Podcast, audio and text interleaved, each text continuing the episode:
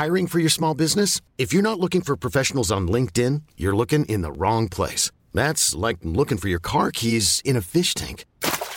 LinkedIn helps you hire professionals you can't find anywhere else, even those who aren't actively searching for a new job but might be open to the perfect role. In a given month, over 70% of LinkedIn users don't even visit other leading job sites. So start looking in the right place. With LinkedIn, you can hire professionals like a professional. Post your free job on linkedin.com slash achieve today. Hey, I'm Ryan Reynolds. Recently, I asked Mint Mobile's legal team if big wireless companies are allowed to raise prices due to inflation. They said yes. And then when I asked if raising prices technically violates those onerous two-year contracts, they said, what the f*** are you talking about, you insane Hollywood ass?"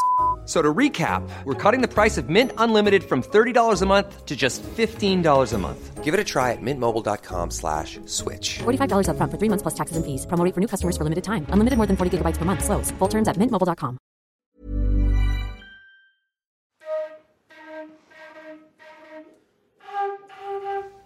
Oh, j'ai fait un drôle de rêve cette nuit. On était tous là comme ça autour d'une table. Moi j'avais un gros poisson dans la main. Et je donnais des couches sur la tête de, de maman avec, mais tu sais, avec le poisson. Ouais. Y a rien qui se fait normalement avec toi, y a rien, rien. Je te jure, je vais arrêter parce que je... Ouais, non, mais vas-y, vas-y, mais te gêne pas, juge-moi, toi qui es tellement parfait, tu peux te le permettre. Oui, oui, c'est l'hôtel des voyageurs. Excusez-moi, hein, monsieur, je vous réveille là, certainement. Non, pas, pas du... Bien. Bon, ben c'est le principe. Bien. Est-ce est que par hasard... Eh ben, eh ben, bravo. Bravo, monsieur, bravo. Non. Ben, vous êtes gardien de nuit, quoi. Si tout le monde faisait son travail correctement, j'ai bien compris, monsieur, maintenant. Est-ce qu'il vous reste des chambres? Ben, une, chambre? Bah oui, c'est- un, un peu pour ça hein, que j'ai... Ben voilà, je me, je me suis dit, tiens, un hôtel, pourquoi pas, finalement. J'en ai parlé à Antoine? Et bien qu'il me dise le contraire, j'ai franchement l'impression que euh, est en train de profiter de vos, sentiments, de, vo- de votre sympathie pour moi. Je sais pas. Attendez, je, je comprends pas, là. Il, il profite de, de mes sentiments pour vous, euh, c'est-à-dire... J'aime ces peintures, euh, je les achète, euh, voilà, c'est tout. Je, je vois pas où est le problème. Ah bon, bah, d'accord. C'est pour ça que vous êtes venu Oui. Et vous, vous pensiez que je les achetais pourquoi Vous pensiez que c'était pour vous plaire C'est ça? Pour me faire euh, bien voir. Je sais pas, peut-être. Vous n'avez pas imaginé une minute que ça pouvait être euh, par goût?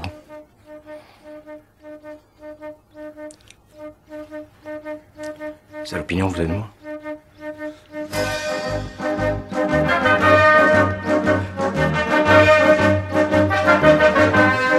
Oui. Oh là là, quel plaisir. Bonjour, bonsoir et bienvenue dans ce nouveau numéro de Floodcast. Euh, un Ça y est, on, on refait des Floodcasts ensemble. Ça y est. Ça y est, on a... on a- Enfin, dans- en, en présentiel.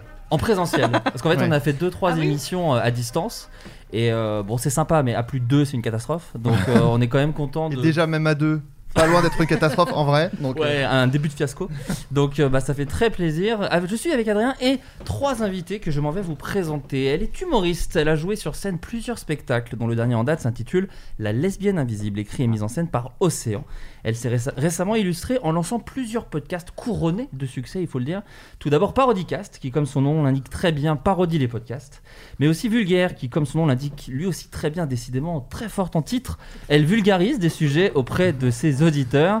Et là où j'ai été nommé youtubeur de l'année 2014 au Web Comedy Awards, elle a été Oh. lauréate du prix Révélation Radio France au Paris Podcast Festival, un poil plus prestigieux. C'est Marine Baus. Oh oui. Merci, merci. Très belle précision. Ouais, merci beaucoup. Écoute. Auteur, compositeur, interprète de quatre albums dont le dernier Paradis vient de sortir mais est déjà un franc succès, décidément que de la win dans ce podcast. Euh, il devrait être en concert en 2021, on croise tout ce qu'on a dans toute la France. Et là où j'ai été nommé youtubeur de l'année 2014 au Web Comedy Awards, il est nommé aux Victoires de la musique pour le meilleur album de l'année, un poil plus prestigieux, c'est Ben Mazué. Bravo. Comédienne, auteur et humoriste, on l'a vu au cinéma dans Adopte un veuf, L'école est finie ou encore Victor et Célia, à la télévision dans Bref et plus récemment dans l'excellente série Tétard que j'adore, que je vous conseille, ou bien sur scène. D'ailleurs, je petite, voilà, moi j'ai été nommé YouTuber de l'année 2014 au Web Comedy Awards et elle, elle a été nommée au Molière, un poil plus prestigieux pour Amour, son dernier spectacle que tu es censé reprendre aussi en 2021 si tout va bien, que tu as déjà joué plus- pas mal de fois quand même. J'ai joué euh, deux mois et demi à Paris. Ouais. Deux mois et demi et, et donc après c'est l'idée c'est de faire une tournée quand même. C'est c'est l'idée, ouais. Magnifique, il s'agit de Bérangère Krief. Merci. Auteur et comédien, mais surtout créateur de tendances, il a été un des premiers.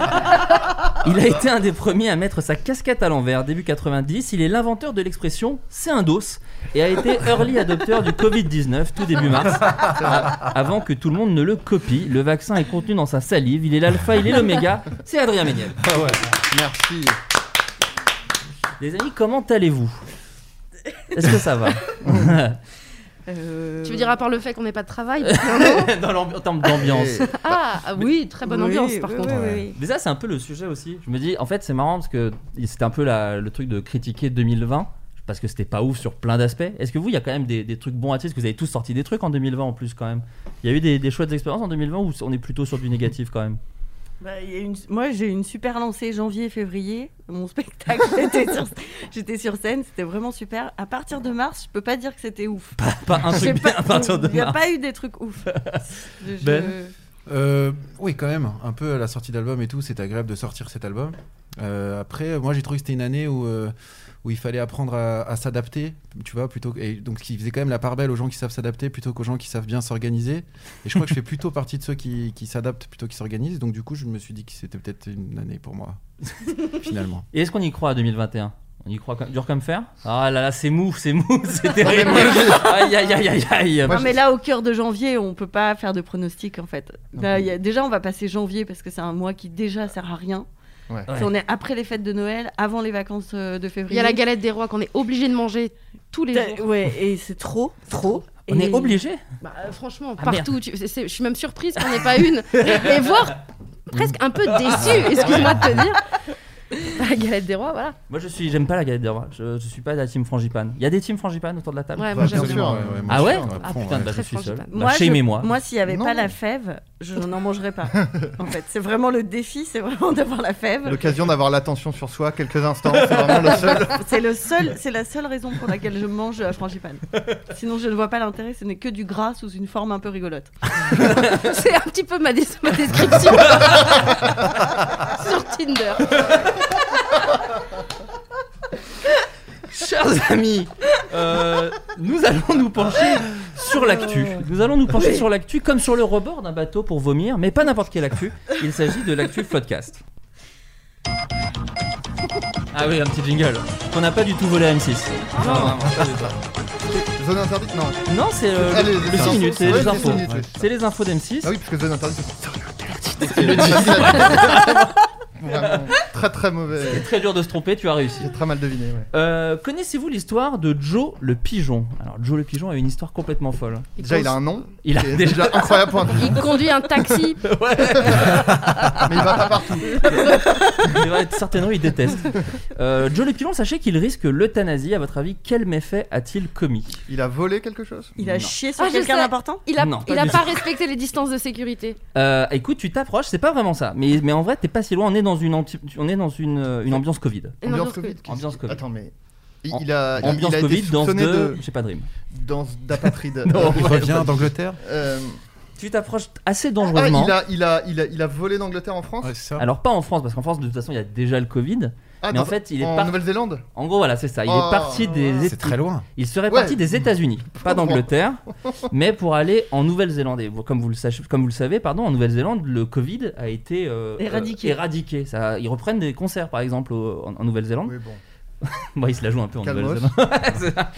Et du coup, en fait, euh, le pigeon a, a été euh, accusé de, bah, de ramener le Covid, en fait. Donc, il a été, euh, il a presque, il a été, ouais. bah, Comment dans un- ils ont su Mais comment ils ont su, ouais, c'est ça, qu'il venait de- des États-Unis. Ils l'ont- J'imagine vraiment Il a en pas train de- d'interroger un Bon, pigeon. remarque qu'il a un prénom, il a peut-être un passeport. Ouais, c'est ça. Il, C'est il- il a toussé pas dans son coude. Non. Ah ouais, c'est pas, c'est pas ton passeport, c'est pas toi sur la photo à la tête. Ouais, ok, ok. Je m'appelle Joe. C'est moi. En vrai, c'est Jonathan, mais vous pouvez m'appeler Joe. euh. Non, en fait, c'est c'est pas parce qu'ils ils ne savent même pas s'il est, euh, il ramène le Covid, mais en fait, il a une petite bague Il avait une petite bague En à la patte. Juste par coquetterie, hein. c'est pas du tout un truc pour le. Une grosse bague texane un peu. avec un aigle. ce, qui est, ce qui est en oiseau de l'appropriation Bah, c'est culturelle. le bad boy des pigeons, hein. c'est comme ça qu'on Ah, C'est connaît. un biker sur la route 66. Et en gros, le truc, c'est que il a, donc il a la bague qui indique qu'il euh, vivait aux États-Unis, donc potentiellement porteur du virus. Sauf que ce pauvre pigeon qui a failli être, une fois, euthanasié, a été sauvé, Ah. car apparemment, un, un- comme ça, un ornithologue, quelque chose comme ça, a vérifié et c'est une fausse bague. Donc en fait, Attends, Non, attends, attends, attends, Eh oui. excuse-moi, je t'arrête. très, très secondes. mauvais Non, scénario. non, mais j'ai- Écoutez. attends deux secondes. Ça veut dire qu'il y a- y, a- enfin, il y a un mec qui bouffait un sandwich, qui a regardé ce pigeon, qui a dit celui-là, il est pas néo-zélandais. Euh, non, et en Il y a- fait, c'est Comment ils ont Il était pas blond. qui- Non, mais d'ailleurs- il y a, il y a quelqu'un, c'est le job Genre, de vérifier. C'est comme s'il y avait des, tu sais, comme les avions, les voies aériennes pour les pigeons, quoi. Il fait, oh là là, attends, celui-là, là. Celui-là, euh, Celui-là, il est pas de chez nous. Ouais, je l'ai pas vu, il est pas prévu. Bah non, mais dites-vous que c'est ça en fait. Les, ils vérifient en gros quand il y a des quand il y a des oiseaux, il y a des gens qui sont payés pour vérifier d'où ils proviennent. Non, mais si comment tu chopes un pigeon déjà Bah écoute, moi je sais pas. Genre, pas tu vois un pigeon sur un toit, tu fais, bah tant pis, il a peut-être le Covid, mais qu'est-ce que je fasse, quoi? Cela dit, à Paris, tu peux les attraper à la main très facilement, ils se débattent même pas. C'est-à-dire que tu peux les choper par Bon, terre. euh, n'exagère pas. Ah, ils ont quand même beaucoup Avec- moins peur, j'ai l'impression. Avec hein, une, qu'avant. fin, oui. avec une fin de panini, tu fais ce que tu veux. hein. Non, mais ça veut dire qu'il faut quand même que ce soit un pigeon qui est euh, par terre et tout, machin. Mais en l'occurrence, c'est dire, Joe et Joe, il est à l'aise avec les hommes. Ça, c'est vrai que c'est, il est Mais très à l'aise avec les il gens. fui Mais son Peut-être pays. peut-être qu'ils surveillent aussi leur espace euh, aérien. Ouais, c'est ça. Mais ça fait beaucoup de travail pour pas avoir le, le Covid quand même. Ouais, ouais. Et surtout qu'a priori, les oiseaux transmettent pas le Covid, quoi. Donc c'est vraiment, vraiment beaucoup, se faire chier. C'est vraiment quoi. de la merde cette anecdote. Écoutez, c'est le Parisien. J'ai payé un abonnement, d'accord Moi, Vous je- pas de ma gueule. Je hais les Néo-Zélandais désormais. C'était ça le but. Le... c'est- En fait, c'est un colombophile qui a dit qu'il n'apporterait pas une race de pigeons élevés pour. Il a enquêté Ah. J'aurais pas du tout pensé que colombophile, ça voulait dire ça. Il a, il a enquêté? C'est ça. Oh, le Oh. Ouais. On peut, on peut l'applaudir. Il l'a répété deux fois. Moi, je l'ai pas compris. Colom- Colombo. Colombo. Oh, wow Tu vois, t'as envie d'applaudir. Tu vois. Ah, Je directement. Je l'ai répété, mais j'ai eu deux applaudissements. Ça valait le coup. Pendant le Covid, quel service a proposé un japonais de 37 ans pendant quelques mois? Et il s'est fait énormément d'argent grâce à cela. Et ce n'est pas quelque chose de sexuel. Non, Un japonais du Japon? Un japonais du Japon qui, Est-ce qui que vit c'est- Le restaurant? À Tokyo, pas du tout. Est-ce que c'est un service qui se fait en, dit fa- en face à face, enfin, De la en restauration, présentiel? Ouais. Non, Ouais, oui, Ça, le- ça aurait le pas été ouf comme histoire quand même. C'est pas des vidéos, quoi. Non, c'est pas des vidéos. Il est en présentiel, il, il va chez des gens. Mais à votre avis, que vient-il faire? Euh, Sachant que si vous Donc c'est un truc- Est-ce que c'est c'est c'est un service euh, qui, euh, je veux dire c'est concret euh, genre il y a des objets et tout ou tu vois genre de la bouffe c'est concret est-ce que c'est un service un Mm. massage ou euh, plutôt euh, Ah, tu me poses une colle. C'est- c'est- C'est-à-dire que c'est concret, mais il n'y a pas vraiment, il a pas besoin d'objet. Mais c'est D'accord. quelque chose où il est là. quoi, Est-ce que c'est il, te, il tient compagnie, genre? Écoute, j'ai envie de te l'accorder. C'est Ah non, c'est- mais attends. non, non, mais si, c'est un Trop peu vague, ça. c'est trop vague. Bah justement, en fait, il propose d'être loué pour ne rien faire. C'est-à-dire que c'est Ah. juste, il est là, mais il a dit.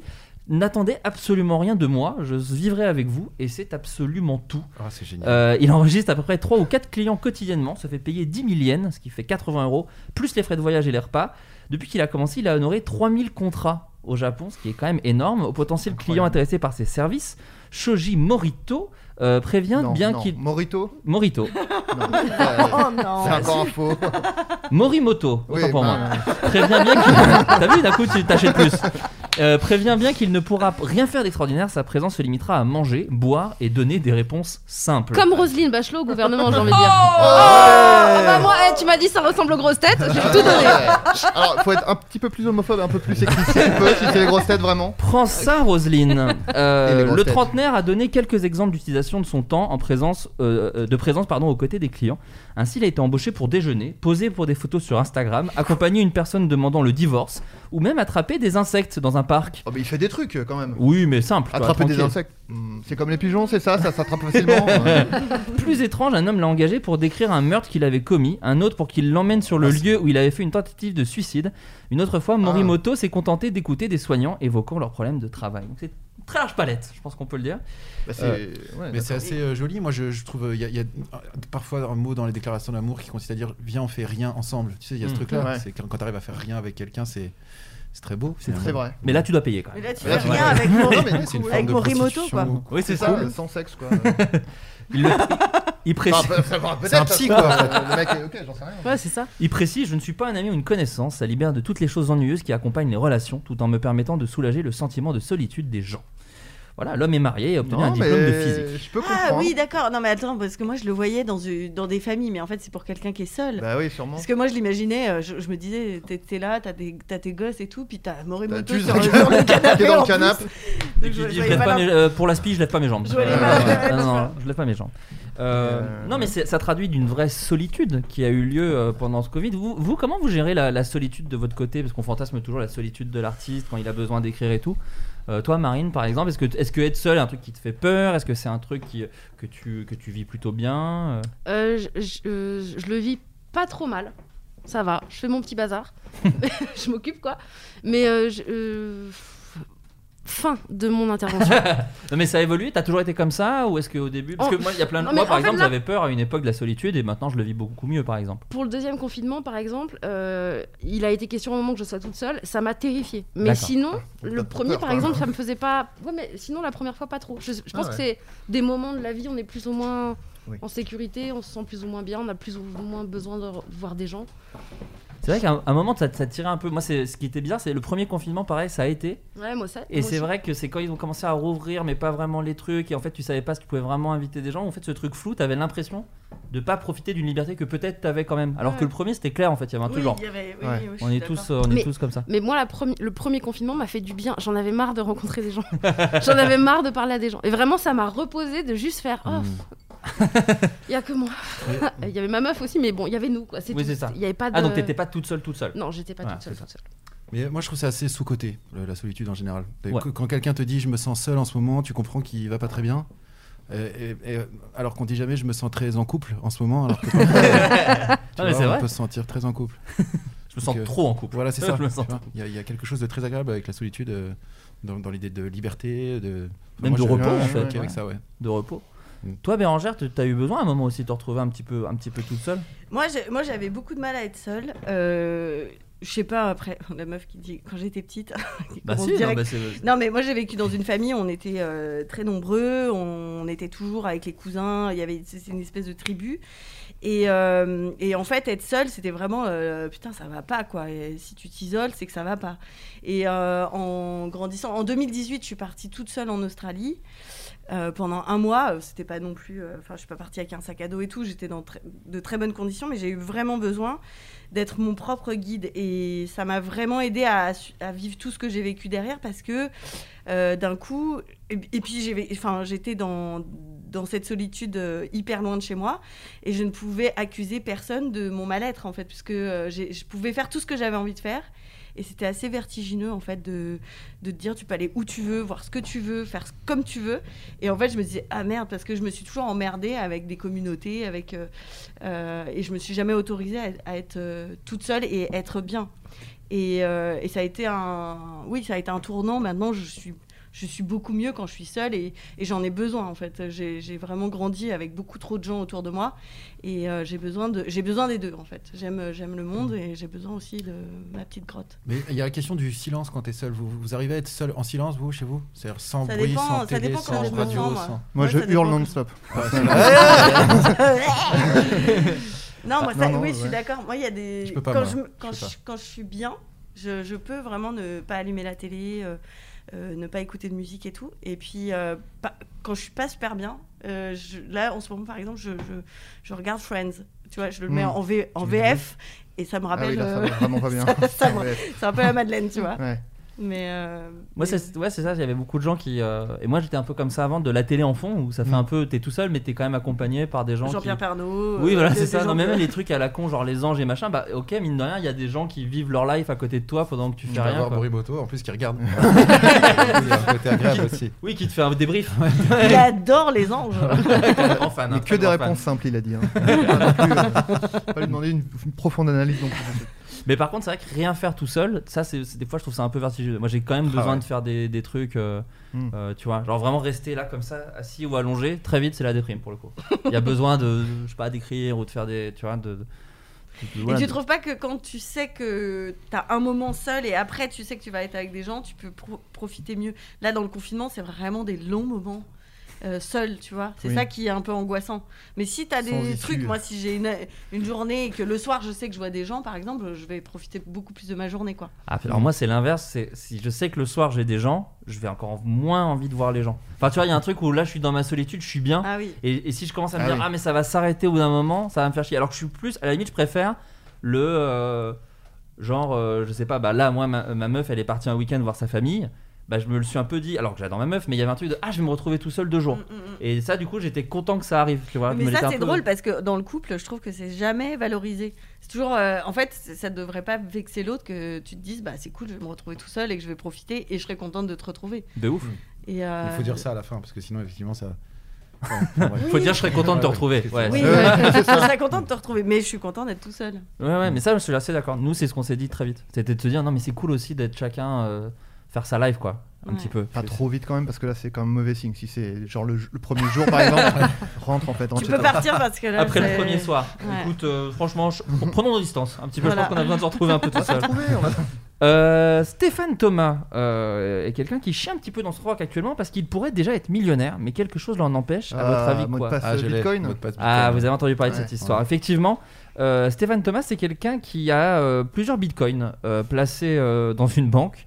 Euh, à savoir, euh, enfin, je sais pas combien de bitcoins, c'est l'équivalent de 220 millions de dollars. Ah, euh, quand même. quand même, dans- Coquette somme. C'est ça, la Ça, banque c'est le terme. c'est à la banque postale, je crois, j'ai noté. Euh, non, en- gros, il a 220 millions stockés sur un disque dur. Et il a oublié le code. Et en fait, effectivement, ça fait un peu scénario de film, mais il a 10 essais. Ce qui est déjà énorme, j'ai trouvé. Moi, 10 essais quand même pour un mot de passe. Il n'y a rien qui a autant de- d'essais. Et il ne lui en reste plus que deux. Donc là, c'est un peu le stress parce que s'il se plante sur les deux, il a évidemment oublié le mot de passe. Et en fait. On peut pas le- faire mot de passe oublié. quoi. non, on te demande pas le nom de ton premier chien. Euh, là, et du coup, il est vraiment, il y a zéro façon de récupérer ce mot de passe. Donc là, il est un peu en stress. Et, euh, et Mais voilà. les chefs de Bitcoin, ils peuvent pas s'en occuper? Bah, Mais je de toute sais façon- pas. De toute façon, c'est- on c'est est décentralisé, quoi. Non mais, C'est ça, non, ouais. mais tout dans cette, dans ce- le Bitcoin, dans, dans le terme, on dirait une blague. Validé, ça. En fait. Cause Ah, c'est vrai ça ça- De quoi? Pour vulgaire. Ah oui, des bitcoins. Rien capté, moi. vrai, La crypto-monnaie en général, c'est vraiment un truc. ouais. Moi, j'ai rien compris. Ouais, Moi, c'est vrai que le Bitcoin, j'ai Non pas mais capté. plus, moi je. Ce sera l'objet d'un prochain podcast. On a hâte, on a hâte. Mais c'est vrai qu'à un moment, ça, c'est- tu sais, il y avait genre, faut investir maintenant, ça monte. Il disait, bon, bah là, ça a monté. Et à un moment, ça continue de monter. Donc c'est vraiment, je ne comprends rien à cette Non, monnaie. Je comprends rien de base au truc de la bourse. hein. Pour moi, c'est vraiment un monde parallèle que je comprends pas. Là, pour moi, c'est des singes avec des ordi. Eh oui. Qui tapent au hasard. Euh, non, mais voilà. Donc, euh, écoute, s'il nous écoute, on, on On l'embrasse. On l'embrasse très fort. On pense à lui. Et, on lui dit essaye 1, 2, 3, 4. Parce que t'as pas- Il y a des opportunités, vous, à côté desquelles vous êtes passé. Enfin, genre, vous avez vu des trucs, vous avez dit, ah là, j'ai pas pris le train en marche, merde. Ou peut-être, tant mieux, mais c'est peut-être euh, peut-être pas envie d'en parler. Mais des trucs où vous vous êtes dit, ah là, j'y suis pas allé. euh. Ah ouais. Toi, T'as déjà eu ça? Moi, euh, le premier album de Ben l'Oncle Soul, il m'a demandé de lui écrire des textes et euh, j'ai j'ai pas eu le temps. Enfin, j'ai j'ai pas fait. Tu serais riche. Je me dis, ah, c'est T'as dommage. cru que c'était pour une pub Ouais. pour Oncle Ben, c'est-à-dire. Ah, ouais, J'ai- pas de faire ça. J'aurais j'aurais dû quand même. euh, Au moins faire une proposition, tu vois. Au pire, Oui, c'est ça. retoqué, mais là, j'ai même pas proposé. Je, je regrette ça, par exemple. Ah oui, je comprends, je comprends. Adrien, toi? Euh, pff, non, euh, en revanche, le, le truc inverse, Ouais. c'est euh, on m'a proposé un taf une fois. J'essaye, je vais essayer de pas trop rentrer dans les détails pour Je qu'on se bip, rende hein, pas pire, compte immédiatement hein. de quoi il s'agit. Ouais. Ouais, mais c'est pas une question de bip, c'est une question de, on va deviner Ah, de quoi il s'agit. Non, mais en gros, on m'a dit, euh, ça t'intéresserait de faire ça, et je me suis dit, oh ouais, pourquoi pas? Puis en fait, j'ai zappé ou je l'ai pas fait, etc. Et il s'avère que la personne qui m'avait proposé ce taf euh, avait pff, en gros, vraiment volé l'idée à quelqu'un quoi. Et- D'accord. Et, s'est pris vraiment un bad buzz euh, pour un, un autre truc. Ok. Mais du coup, les deux trucs étaient liés et vraiment, j'aurais juste euh, bossé sur un truc qui était un énorme plagiat. Ah, Du yes. coup, j'ai dit, Oh. bah, j'ai bien fait de pas le faire. Ah merde, je vois pas Voilà. ce que c'est, putain. Bah, je vous dirai après. Il, il nous le dira hors antenne et on lancera un Patreon pour que les gens nous donnent de l'argent et ainsi on leur donnera évidemment ça. les blazes car on adore le pognon. Euh, Marine, toi, c'était déjà arrivé quelque chose où tu te dis t'y es pas allé et tu te dis ah, peut-être c'était le moment? Parce que des fois, il y a un peu ce stress aussi de se dire je crois que c'est l'endroit où faut aller pour voir des gens ou machin. C'est des trucs un peu carriéristes. hein. Moi, je sais que je suis très nul à ça. euh, non, pas par. euh, j'ai- Non, j'ai pas eu d'opportunité. euh, qui- Eh bah, qui ont c'est bien toi la plus heureuse. voilà, et je- non, là, comme, franchement, je te jure, je réfléchis, je trouve pas. Mais tant mieux, tant mieux. Oui, ou tant pis, J'ai hein. su monter dans le train. J'ai su monter dans le train. Ouais, c'est beau. Non, je sais pas. euh, non. Non, mais si t'as pas. t'as Ça pas, fait euh, deux fois que je te dis non. Laisse-moi tranquille. Une troisième La solitude, fois c'est et- maintenant là. Bérangère, non, toi non plus Euh, moi, j'ai failli avec Bref. Ah ouais J'ai failli dire, mais les gars, moi je pars en vacances en fait. mais, mais heureusement, il y a Harry Torgman qui m'a appelé, qui m'a fait lire les textes. Ce serait vraiment dommage. hein. Mais euh, ouais, non, mais euh, c'était. Moi, dans ma famille, on dit toujours euh, ce qui doit se faire se fait. Donc, j'ai pas l'impression que si tu rates un truc, tu le rates vraiment. En fait, c'est que tu Mm. devais juste pas le faire en fait. Et c'était ton chemin. voilà. Et tu prends ton petit chemin de la vie. Bah, Voilà. Faut dire ça au mec euh, des bitcoins, là, ça va sans doute le faire beaucoup de bien. Il va pas du tout être Ah, agacé. Qu'est-ce fait que, pour avoir qu'est-ce 220 que tu retires de cette expérience, Stéphane Thomas Oui, C'est ça, peut-être qu'avec 200 220 220 millions, il aurait. Est-ce que tu serais plus heureux avec C'est ça. 220 millions Il aurait pris un jet. il Moi, je serais plus heureuse avec Moi, 220 grave. millions. Moi, je le dis direct. Je pas heureux dans ta Peugeot 205 là t'es bien là finalement. Mais elle aura je- 220 millions dans le corps. Et c'est cool aussi. Tu fais quoi avec- Vous faites quoi avec 220 millions C'est énorme, hein, 220 millions. C'est Oh là, je fais tellement de trucs. Ouais, moi, je sais pas. Je Bah, je rachète l'Espagne déjà, apparemment. Je peux, je peux me permettre, visiblement. Je sais pas, je pense que j'achète euh, une équipe de basket ou un truc comme ça. Ah ouais? Je sais pas, ouais, je sais pas. C'était. Genre. Franchement, euh, Ouais, non, mais je sais pas. euh, et je mets vraiment des sponsors qui n'ont aucun sens dessus ou un truc comme ça. Enfin, je sais pas. Moi, moi, je crois que je rêve de, de- de marquer un but euh, dans un stade rempli et que tout le stade se soulève. Ah Mais ouais. attends, Tu mais paierais pour ça? Du coup, je pense, bah oui, je, je paierais plein de figurants qui rempliraient le stade de France, qui prépareraient des chants, etc. Ah, c'est pas Je mal. Une équipe de potes, une équipe d'autres potes. J'aurais aussi des journalistes qui, tu vois, parleraient du sujet Tu énormément. truquerais le match. Ce serait, ce serait retransmis, mais à, à personne, mais il y aurait ce, ce type de retransmission. Ah, Et tu à veux un pas le moment, retransmettre Ah. Non, c'est juste pour nous. Et à un moment, je, je mets un but. Et à un moment, il y a tout le. Oh ouais, je- Wow. je, veux- je veux- je- Mais tu mets tout dans Le- un seul événement. le- Bah ouais, je pense Quasiment. parce que après, sinon, ça, ça, ça, ça complique la vie quand même. Parce qu'à un moment, t'as tellement de pognon. 220 millions, il y a Il y a- rien. tu vois, t'enfiles à tes proches, évidemment. Ouais. T'enfiles à ta famille. Sauf qu'il y en a un, il est pas assez proche, lui. Ouais, ouais. lui, c'est horrible pour lui. Lui, il fait, attends, moi non? Ben non, toi Ah, non. tu dis, Toi, non, le- tu m'as les- pas invité Juste à toi, un non million, mec. Non, non. Après, chaque fois, les gens qui viennent te voir, tu te demandes s'ils viennent pas un Oui, peu ça doit un peu fausser les relations, c'est sûr. Et pire encore, parfois, tu vas dem- on va te demander d'investir dans des trucs qui vont marcher. Bon, t'es Tu vas millionnaire. être c'est encore ça. riche. Ça va jamais s'arrêter. Ah, le fardeau. Et donc, Mais t'as t'as une Ouais, bonne expérience, t'as gagné au loto. Ouais, clairement, J'ai il bien la réfléchi. situation. Non, j'étais content que tu poses la question parce que j'y pense très régulièrement. C'est le, le- le fils de Kadhafi. Il avait. On salue d'ailleurs. il doit bien se marrer là-haut avec, euh, Avec Coluche et des proches. Euh, non, il avait justement lui, il avait acheté une équipe de foot et il se faisait rentrer euh, en tant que joueur. Oh ouais, c'est pas vrai. Mais il était nul, il Oh, était pas du tout joueur de foot. Et du coup, juste il se faisait rentrer, il Ah disait là là, je changer le match et tout. Et donc j'imagine l'état d'esprit des joueurs qui sont des professionnels et qui voient juste un gars horrible rentrer. Déjà, c'est le fils de Kadhafi en plus. Oui, c'est ça, tu peux pas trop critiquer. Tu peux pas dire putain, mais la passe là Pardon? Non, non, rien. Non, non, veux rien, dire, je belle, disais, bien. bien. elle est Une bien. super passe, je disais. voilà. Euh, toi, Marine, tu sais pas ce que tu ferais avec son. Tu poses la question, mais qu'est-ce que t'aurais Mais envie de en faire fait, moi, je me dis, ah, je, produirais, je produirais tous mes amis, je donnerais de l'argent parce que je- il y a plein de potes à moi qui ont des, plein de projets et tout. Je dirais, Ah tiens, je te donne de l'argent et tout. Mais en même temps, je crois que ça me frustrerait que les gens, ce- ce soit pas leur destin, enfin que leur destin, ce soit moi qui l'ai mis en. Enfin, je sais pas si ça Mm, vous tu fait veux ça. tout garder Genre- pour toi. Non Ouais, euh, je veux tout garder pour moi. Non, mais tu sais, moi je me dis toujours, ah, si j'avais de l'argent, je ferais ça et je ferais ça et je ferais ça. Mais je crois que ça m'énerverait aussi que ce soit pas euh, par. euh, euh, Par eux-mêmes? Ouais, Ouais, non, mais je comprends. Je peux comprendre. Voilà. Bah, moi, je, ferais, moi, je garderais tout pour moi. Donc, c'est le gars qui assume beaucoup plus Ouais. que Et toi. bah, je te le donnerai. Tu sais quoi? Je te le donnerai. Bah moi je crois que je me paierais euh, pareil un petit tournage, un projet, euh, tu sais, euh, c'est fou, c'est tout de suite le taf, Ouais. mais ouais, mais un truc de... Et ça, c'est ah, quand t'as 5 millions. Non, mais c'est vrai. 220. euh. 220, c'est c'est vrai, énorme. 220 c'est beaucoup. Moi, je pense que j'achèterais tous les panneaux euh, publicitaires de Paris et je mettrais des, juste des opinions, mais pas très intéressantes de, de moi, euh, ou des trucs qui m'énervent, ou tu vois. Mais tu sais qu'il y a une ville en France, je sais plus où c'est exactement, euh, où en fait t'as un mec qui est riche, qui est riche dans la région et qui s'achète des panneaux pour mettre euh, ses Putain, opinions ça- politiques à lui. Ah, politique. Un mais c'est des trucs, tu sais, genre oui, Sarkozy, machin, mais c'est écrit en énorme. et c'est des vrais panneaux. c'est je juste écrit oui Sarkozy. Oui, Sarkozy. crois que c'est vers Nice. euh, Et le mec, Ah il s'achète ça. Ouais, il bah, s'achète un a- panneau en permanence à l'année et il met ses propres trucs. euh, il se fait kiffer quoi. C'est marrant quand- mettre dans tout Paris. Quand je cherchais des, des pitchs de pub, j'avais écrit un truc comme ça pour la Française des Jeux, où tu mettais en gros un... C'était avec Baptiste Lambert, je me souviens. C'était juste un spot d'un gars normal. Tu disais, bah voilà, bah, je me suis payé ça, c'est cool. Et en fait, tu disais pas ce que c'était. Et 15 jours après, tu disais euh, c'était pour la Française des Jeux, le loto, machin et tout. quoi. Mais en fait, ça- je crois que ça existait déjà. Donc je pense qu'on avait volé. C'était le plagiat que Adrien, auquel Adrien voulait pas participer. c'est ça. C'était celui-là. de savoir. Euh, depuis 3 ans, Jeanne Pouchin euh, se bat contre la justice. À votre avis, pour quel motif? Elle veut changer de nom. Non C'est vrai que Jeanne Pouchin, c'est un peu euh, Groland. Elle se, Voilà. elle se bat Contre la justice? Contre la justice. Elle a un, un véritable bras de fer.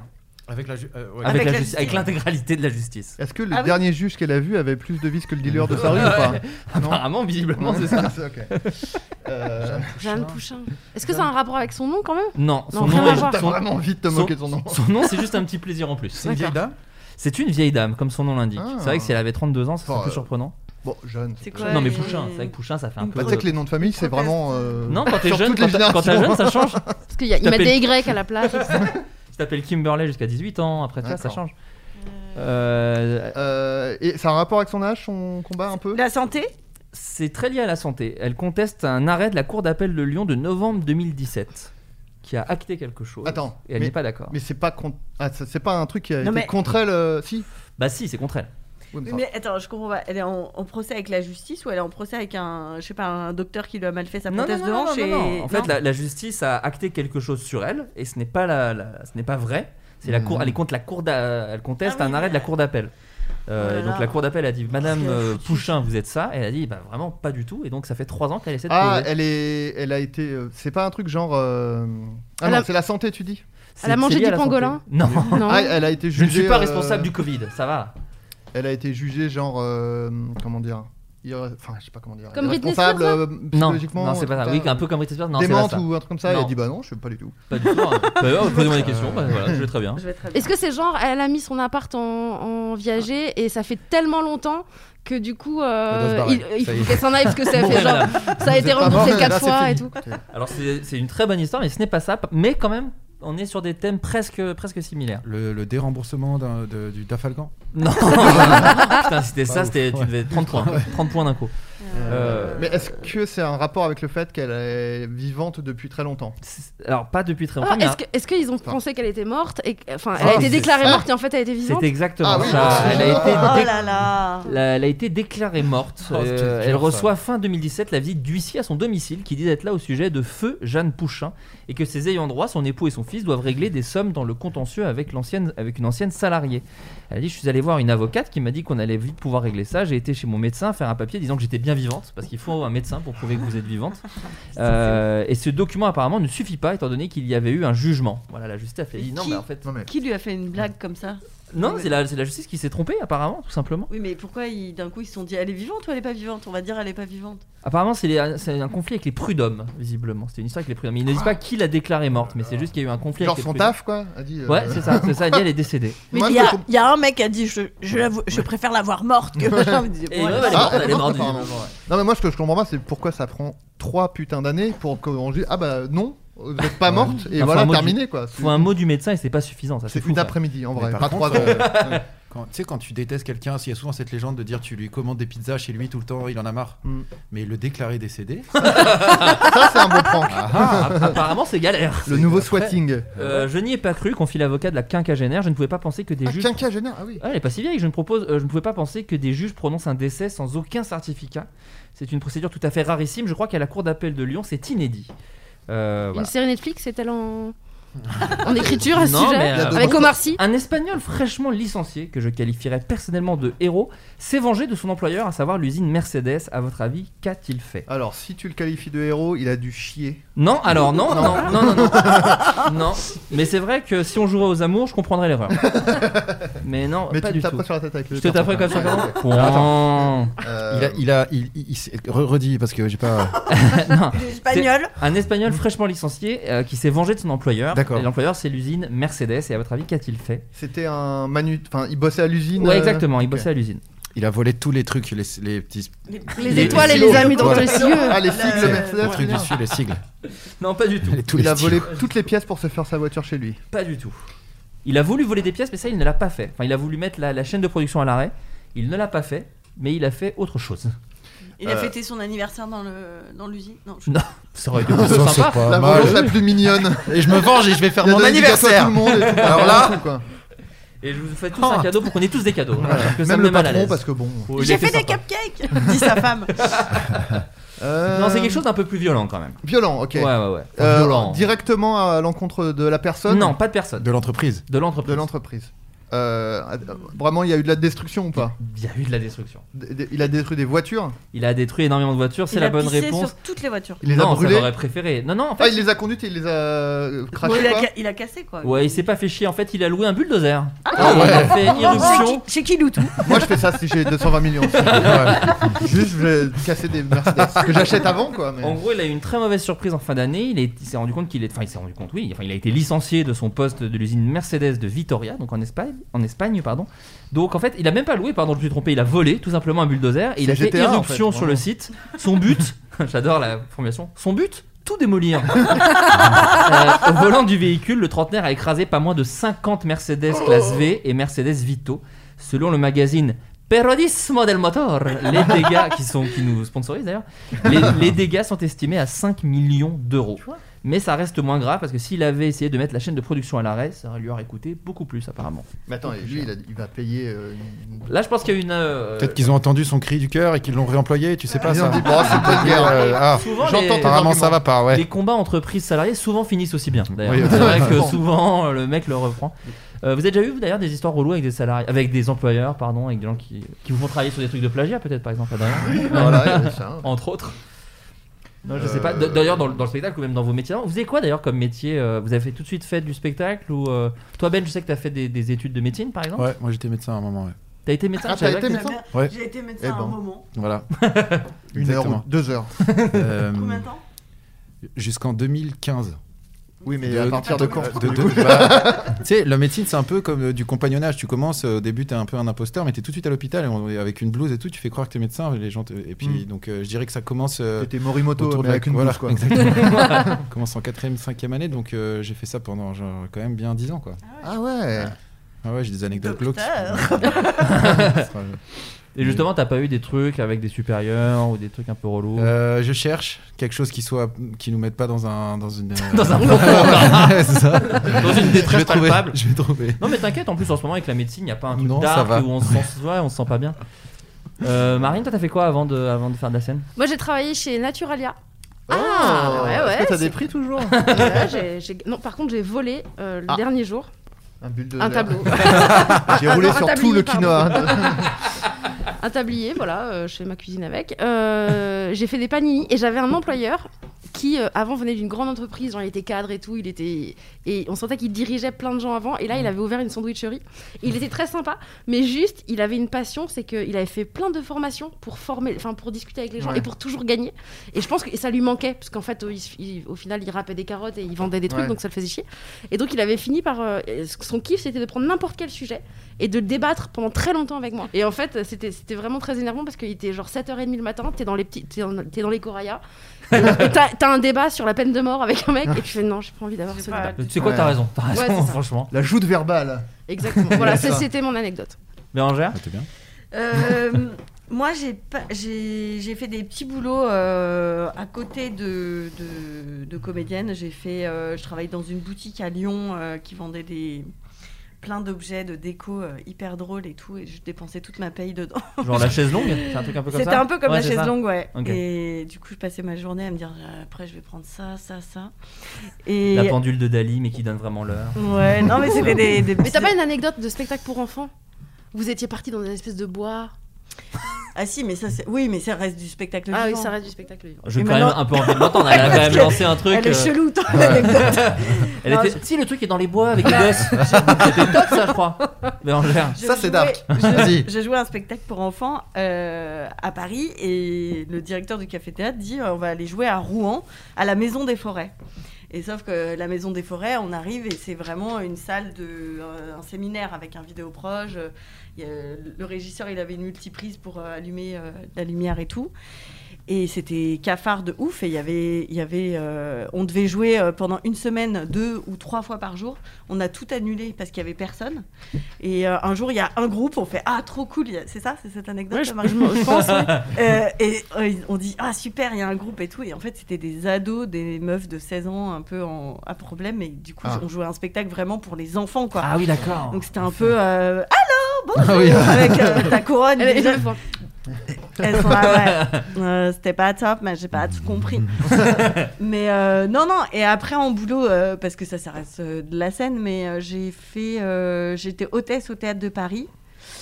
quand je suis arrivée à Paris, donc je, je- je déchirais les tickets. J'ai fait caissière au théâtre Le Bout, là où j'ai commencé. J'étais Et caissière Ba- de. Baptiste Le Caplin nous en a parlé Mais dans ce bien sûr, podcast. J'étais la, la caissière de Baptiste Le Caplin. C'est fou. Il faisait, il faisait un gros carton et moi je faisais des gros trous de, de caisse. J'avais beaucoup trop de gens.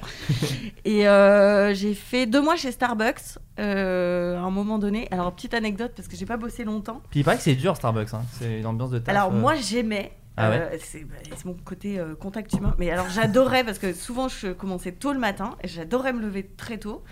Et j'aimais euh, voir les gens, je voyais souvent les mêmes gens qui venaient, tu sais, ils venaient juste Mhm. avec leur carte bleue, ils avaient fait leur footing, euh, euh, tu sais, la journée des marais, machin, nan, nan, donc j'aimais bien. Mais il n'y a pas très longtemps, en fait, euh, dans mon ancien quartier, il y a un mec qui me donne un tract pour une boutique ou je sais pas quoi, et il m'arrête et il me dit Excusez-moi, vous êtes Bérangère dis Oui. Il me dit je voulais, je voulais vous poser une question. Est-ce que c'est vrai que vous avez bossé chez Starbucks? Je fais Ouais. Et il me dit Non, parce que je dis Pourquoi? Il me dit bah, J'ai fait un entretien d'embauche là-bas et ils m'ont dit Vous savez, même Bérangère Krief, elle a travaillé chez nous. J'étais ah merde, j'ai bossé que deux mois, quoi. Mais ils s'en souviennent, ils s'en souviennent euh, très bien. Moi, c'est marrant, la, la nana de Starbucks euh, où je vais, je sens que c'est son jeu de se souvenir de mon prénom. Genre, elle veut plus me le demander, elle et du coup, elle essaie de se Ah oui. souvenir et tout. euh, elle se fait des petits Florian. jeux mentaux. Oui, voilà, c'est Ouais. ça. Mais je, puis je l'ai évidemment jamais corrigé. Je fais oui, bah, je suis Florian, bien sûr, y a aucun problème. Euh, on, a, on a un auditeur qui nous a laissé un message qui lui a aussi un truc avec un, un employeur, un, un truc pas du, pas du tout relou. Salut à tous. J'ai une- une question.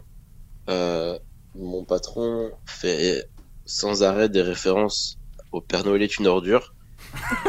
Alors non pas que ce soit pas un, un- un bon film, hein, euh, ça, ça on est d'accord que c'est culte. Mais bon, quatre fois par jour, euh, voilà, qu'est-ce que vous me conseillez? Bah, de se barrer, Bisous. je crois. Ouais, je, crois- je crois que c'est tout simplement. J'avoue, ouais. Trois fois par jour. Trois fois par jour. Il y a des films quatre, cultes il pour a le- dit, hein, il a quatre dit fois. quatre. Mais c'est- il dit quoi? Je t'encule, Thérèse. Bah oui, c'est vrai que pour caser. Ouais, c'est mais pas le temps. des- Soft, hop, allez hop, acclatez. Ouais. Fais-le Allez, déclarer hop, mort, oui. fais-le déclarer mort. C'est une bonne technique. Minuterie C'est vrai que c'est que des répliques un peu violentes, quoi. Je- C'est génial. qu'il Ouais. dit, Je t'encule, Jocelyn. Bah, eh oh, eh oh, eh oh, ça va Je te maintenant. prends, je te retourne comprendre. Oui, bon. Oui, bon, Oui, ça va. bon. Euh, je sais pas quoi faire. euh, Bah, je crois qu'il faire non, mais qu'il non, mais il faut lui peut-être lui montrer d'autres, euh, refaire sa culture ciné quoi. Je Mater sais qu'il y a d'autres- d'autres films, mec. Vraiment depuis, il y a Les eu d'autres bronzés, films peut-être qu'il faut lui offrir le DVD des bronzés. C'est génial qu'ils le connaissent pas. Il fait, pardon, ils ont fait d'autres films. Ils ont fait Mais Les- C'est incroyable. ceux qu'on fait le Père Noël. Quelques-uns, ouais. Ça me fait penser, ça n'a rien à voir, mais comme on peut tout dire et que tu monteras. euh, un jour, euh, tu sais, j'avais fait une vidéo avec euh, Poulpe qui s'appelle euh, On dit que tu t'encules. Ouais. Oui. Et en fait, on dit que des. de- donc, c'est un, un mec, on sait pas de quelle nationalité il est d'ailleurs. Ouais. C'est Il quelqu'un a, qui quatre, parle. il a quatre accents dans sketch. Ouais. C'est quelqu'un qui parle pas français et en fait à chaque fois, euh, euh, en fait on lui a mal appris le français donc il dit des choses mais c'est pas les bonnes choses. Je sais plus. il Et c'est dit- que des gros mots. Et c'est Ouais. que des gros mots et des trucs racistes et tout. Ouais. Genre les pigeons, il appelle ça des bougnoules et tout. C'est très très gênant. et, euh, et en fait, les gens me faisaient des références à ça. Ah oui. Et et il y a un moment dans la vidéo où il me dit euh, Elisabeth, vergéture anale. Ouais. Et en fait, il y a des gens qui me faisaient des citations, et celle-là encore, je m'en rappelais, mais qui me citaient des trucs, et donc je sais plus, je crois que c'est un directeur de salle ou quelqu'un dans le boulot qui me cite un truc hyper vulgaire. Il Bruno me fait. Eh, euh, non, mais je sais plus. fait, vergéture anale. Et je suis là, quoi? Et en fait, c'est une référence à ça, donc c'était très gênant. Bon, ça bah, n'enlève pas le problème de. Non, non, mais Père Noël est une ordure. Ouais, bah, Le- le Toi, t'as reçu un très joli tweet, Oui, bah, Adrien, récemment. Il va nous le lire. Ah. J'ai J'ai vu pensé à passer ça un tweet. immédiatement. C'est ça, quelqu'un qui a dit Putain, euh, Mais c'est j'ai le- pensé à Adrien très fort. C'est de notre faute, hein, mais c'est euh, ce que tu décrivais. Je disais, oui, bah, c'est le- le- faire le floodcast pendant 5 ans. Bah, du coup, c'est. C'est Ça, pareil. en plus, nous, tu vois, des fois, on balance des anecdotes un peu perso Un dans tweet, cette émission. euh, Et donc, parfois, là, en l'occurrence, non, non, alors attends, attends, attends. Non, non, oui, pas là, Ça pas- n'a rien à voir avec une anecdote que j'ai dit. non, non, parce que. C'était un running gag dans Un une mec qui émission. dit Je marchais dans la rue tout à l'heure, je lève les yeux, je vois un anus de chien passer. Donc, déjà. quoi? Et la première image qui me vient à l'esprit, c'est Adrien Méniel en train d'enculer le chien. Mais faut que j'arrête le floodcast. Mais Faut, faut que t'arrêtes beaucoup d'autres trucs en fait. Parce que Pourquoi? Mais pourquoi? C'est quoi la, la Parce que règle C'était un running gag dans une émission où il, il avait, il parlait de son de chien. Il, est, il est- voilà, il aime son chien comme un maître aime son chien, ce qui est normal. Et nous, on faisait des vieilles blagues en disant qu'il est amoureux de son chien. Ah oui, Et d'accord. que j'enculais mon chien. Et qu'il enculait son là. chien. Et bah voilà, maintenant Et les voilà. gens pensent à voir un anus de chien, ils me, ils me voient en train d'enculer un chien. Donc euh, voilà. Bah ouais, bah t'es dans le cœur des gens en fait. Qu'est-ce que, qu'est-ce que tu veux que je te dise Euh, quel- Moi, je, je poserais bien la question plus généralement quand quelqu'un t'agace euh, au travail, quand il, a, quand il commence à avoir une sorte de mimique qui, qui- qui Ouais. devient insupportable et que tu ne vois que ça. Ouais.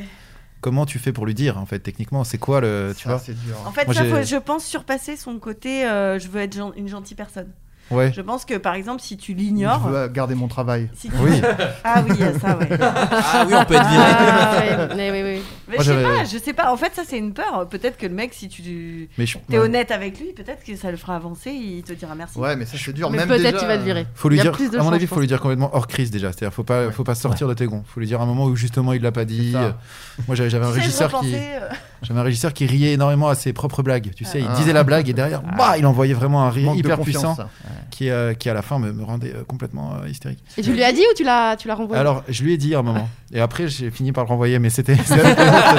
tu lui as fait une ordonnance. C'est prends ça. Mais euh, c'est c'est pas évident, je trouve, de, oui, effectivement, de dire, de dire aux T'as gens. dit, euh, t'as dit quoi?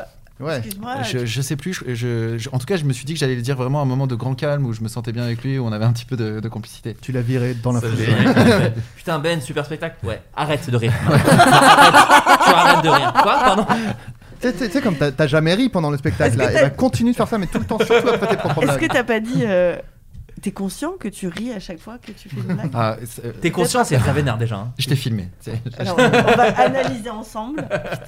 Non, parce que là, par exemple, le gars du Père Noël, il peut dire mais Tu sais, euh, tu sais, il ment. Moi, j'aurais menti. J'aurais fait Tu sais, moi, j'aime pas spécialement le film. euh, Tu vois, une espèce de truc Ah, où tu ou vas un peu sur le côté, tu vois. Genre, euh, Faut que tu dises un truc du genre. Non, parce euh, que- Mon père est mort de la myxomatose et ils font des blagues. Ou tu sais, un truc genre. Mon père est mort, euh, il était euh, Père Noël, tu vois. Dans le... Il s'est fait assassiner par un mec alors qu'il faisait le Père Noël dans un centre Ou c'était commercial. le film Du coup, ça préféré. me- J'allais le dire, c'était le film préféré de mon père Donc, du qui coup, est mort. Du Ah coup, oui. euh, Quand du coup j'étais ça- à petit. chaque fois qu'on évoque ce film, ça me, ça me rouvre une Ouais. plaie et tout. Bon, bah, Jocelyn, tu sais quoi dire. tu Faut dis- mentir, faut mentir. Faut, faut, faut, faut amener dans Ça l'histoire dépend. le décès d'un proche, malheureusement. J'ai envie de dire- Ben a donné la version genre euh, bonne Mais personne. elle se conjugue au calme. Tu lui dis à un moment, écoute, voilà, ça me fait très mal quand tu parles de ça parce que ça, ça m'évoque, c'est horrible. C'est ça. Il y a peut-être un truc. ça me blesse. quoi. Créativité, mytho. C'est les Voilà. conseils qu'on. Pour se démener dans la vie, c'est vraiment les deux clés quoi. je vais même te, je vais même te dire un truc, j'en vois aucune autre. Perso, vraiment. Souvent on dit faut être euh, sincère, euh, pas forcément. Non, non. non, pas Bien souvent l'inverse. Mentir est bien plus simple. Euh, quel magnifique cadeau a fait un gendre à sa belle-mère pour lui faire plaisir? Cadeau, Morimoto. un- 24 heures. Euh, Attends, c'est le gendre qui offre à sa belle-mère Là, là, alors, il faut savoir que la belle-mère a demandé. euh, Un L'album de. Ben Mazué Non, mais c'est vrai que c'est un très beau Ah cadeau. oui. Très n'hésitez beau pas. cadeau pour les belles-mères. Ah, alors attends. Est-ce que très beau cadeau c'est sarcastique? C'est évidemment sarcastique. Ok. Est-ce que c'est. Alors elle lui a demandé donc ça veut dire euh, se faire Ah, ils se pisser connaissent dessus, bien. un truc comme ça? Alors, non, Non mais un truc dans le genre. c'est bien quand il y a des invités qui sont jamais parce que bon, bon, on voit un peu l'image euh, qu'on a Non, Il va y- entre nous. que je va y dire- avoir des tweets. Non mais ce que je veux dire c'est Putain, que tu j'ai dis, pissé sur ma mère, j'ai pensé à Adrien. Non, non. Empêché. tu dis elle lui a demandé donc ça sous-entend Non, mais oui, que c'est un truc, pas agréable. c'est un- euh, Non, pas pas agréable, mais un truc Ah. assez surprenant qu'une belle-mère peut ne demande normalement pas à un gendre. Un striptease. De, Non, de, mais on de fout. tromper sa fille. Quelque part, oui, mais c'est une Avec demande elle. plus particulière. Oui, Ah mais ouais. dans un but.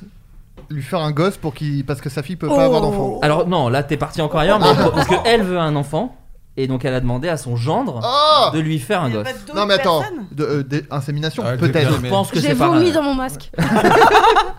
Oui puis puis il y a des banques, il y a Ah, des trucs. mais hein, donne-moi vraiment. du sperme, t'en as plein, enfin, tu vas pas nous. Tu sais Oh, plus quoi ça en foutre. Tu sais J'en plus retrouve quoi- plein. Oh là là Ah oui, Ah, non, excellent. c'est vrai. J'ai pas fait exprès, mais c'est excellent. Je- J'en retrouve plein dans le drain de, du- de la baignoire, donc euh, ne dis pas que collé dans les cheveux là, je les enlève comme ça. c'est bon. Le train de la baignoire. Ça m'a un peu dégoûté. J'ai invo- J'invente, hein, bien sûr. bien sûr, bien sûr. Euh, alors, je vais vous raconter un peu l'histoire. La maman de sa femme, âgée d'une quarantaine d'années, a déjà plusieurs enfants. Célibataire, elle veut désespérément un autre bébé. Elle s'en est donc remis à son gendre, qui a déjà été donneur de sperme auparavant. D'accord. Ah, qui a été il donneur a de un sperme passif, pour il d'autres gens. passif. C'est anonyme. euh, le Et qui a, selon la publication, parce que c'est quelqu'un qui a raconté cette histoire sur Twitter, un nombre élevé de spermatozoïdes. Si l'internaute trouve cela un peu bizarre, Sa femme est, est, elle, putain, sa femme est, elle, d'un tout autre avis et le pousserait à aider sa maman. Sa mère a eu ma femme quand elle était assez jeune, alors elle a maintenant la, et elle a maintenant la quarantaine.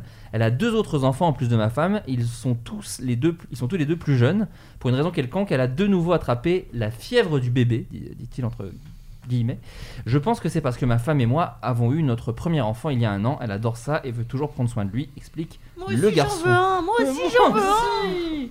Elle a dit que c'était parce que j'avais des bons gènes et que notre enfant s'est avéré génial et j'ai un nombre élevé de spermatozoïdes donc cela augmente les chances. Aucun Ils l'ont fait ou pas Non. Bah écoute lui il a l'air un peu stressé, je ne savais pas quoi dire, je lui ai juste dit que j'y penserais, je ne voulais pas vraiment dire ça, je ne savais pas comment dire non. Voilà, lui il voudrait pas le faire en fait, je crois. Eh ben, rejoint S'ils le le- font, ça fait quoi comme lien de parenté? Ça veut dire que leur enfant sera le fils. Le beau-frère de leur, son beau-frère et son fils. Ça sera son beau-frère, son fils, et Son- lui-même, son il aura des cousins qui seront aussi leur- des demi-frères. C'est ça. Et une mère qui sera aussi une grand-mère. Non. En tout cas une bonne sitcom. Ouais, un Euh, truc une, très bonne, ouais, une bonne sitcom avec Charlie Chin. Ouais, ça peut être vraiment sympa.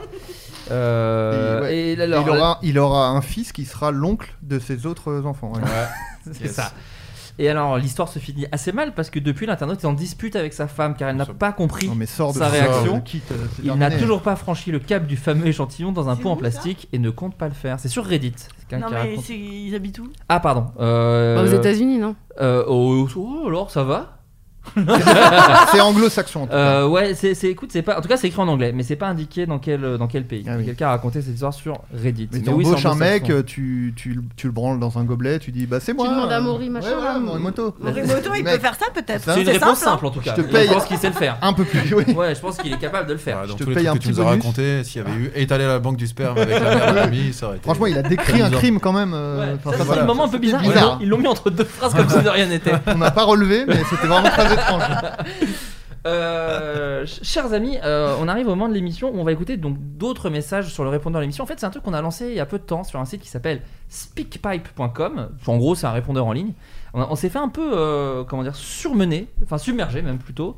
Euh, je toi, pensais parce que moi je n'ai pas les codes. Donc, Oui, c'est vrai, je m'en suis occupé tout seul, mais en gros, je m'attendais à quelques messages et on en a reçu 400. Alors c'est beaucoup. Ah oui, c'est beaucoup. Donc j'ai pas tout écouté, Euh, il y a eu plein d'histoires et des gens qui ont besoin de conseils. Alors des conseils. Ah, j'adore. qui sont en tout cas, il y a un côté un peu radioline, il y a un côté J'aime bien. il y a un côté difool, voilà, qu'on Non, mais assume c'est bien, complètement. Euh, et des gens qui nous racontent leurs histoires. On écoute une demoiselle qui s'appelle Albert. Coucou, euh, je m'appelle Albert, j'ai 18 ans et euh, je viens de Toulouse. J'occupe un peu la place du guignol dans, au sein de mes groupes euh, d'amis, tout ça, euh, toutes mes relations sociales, tous les gens avec qui je traîne, tout ça. Je suis, la meuf qui fait des blagues. Et bon, après, moi, ça me va totalement parce que bah, j'adore faire ça et tout. J'adore rire.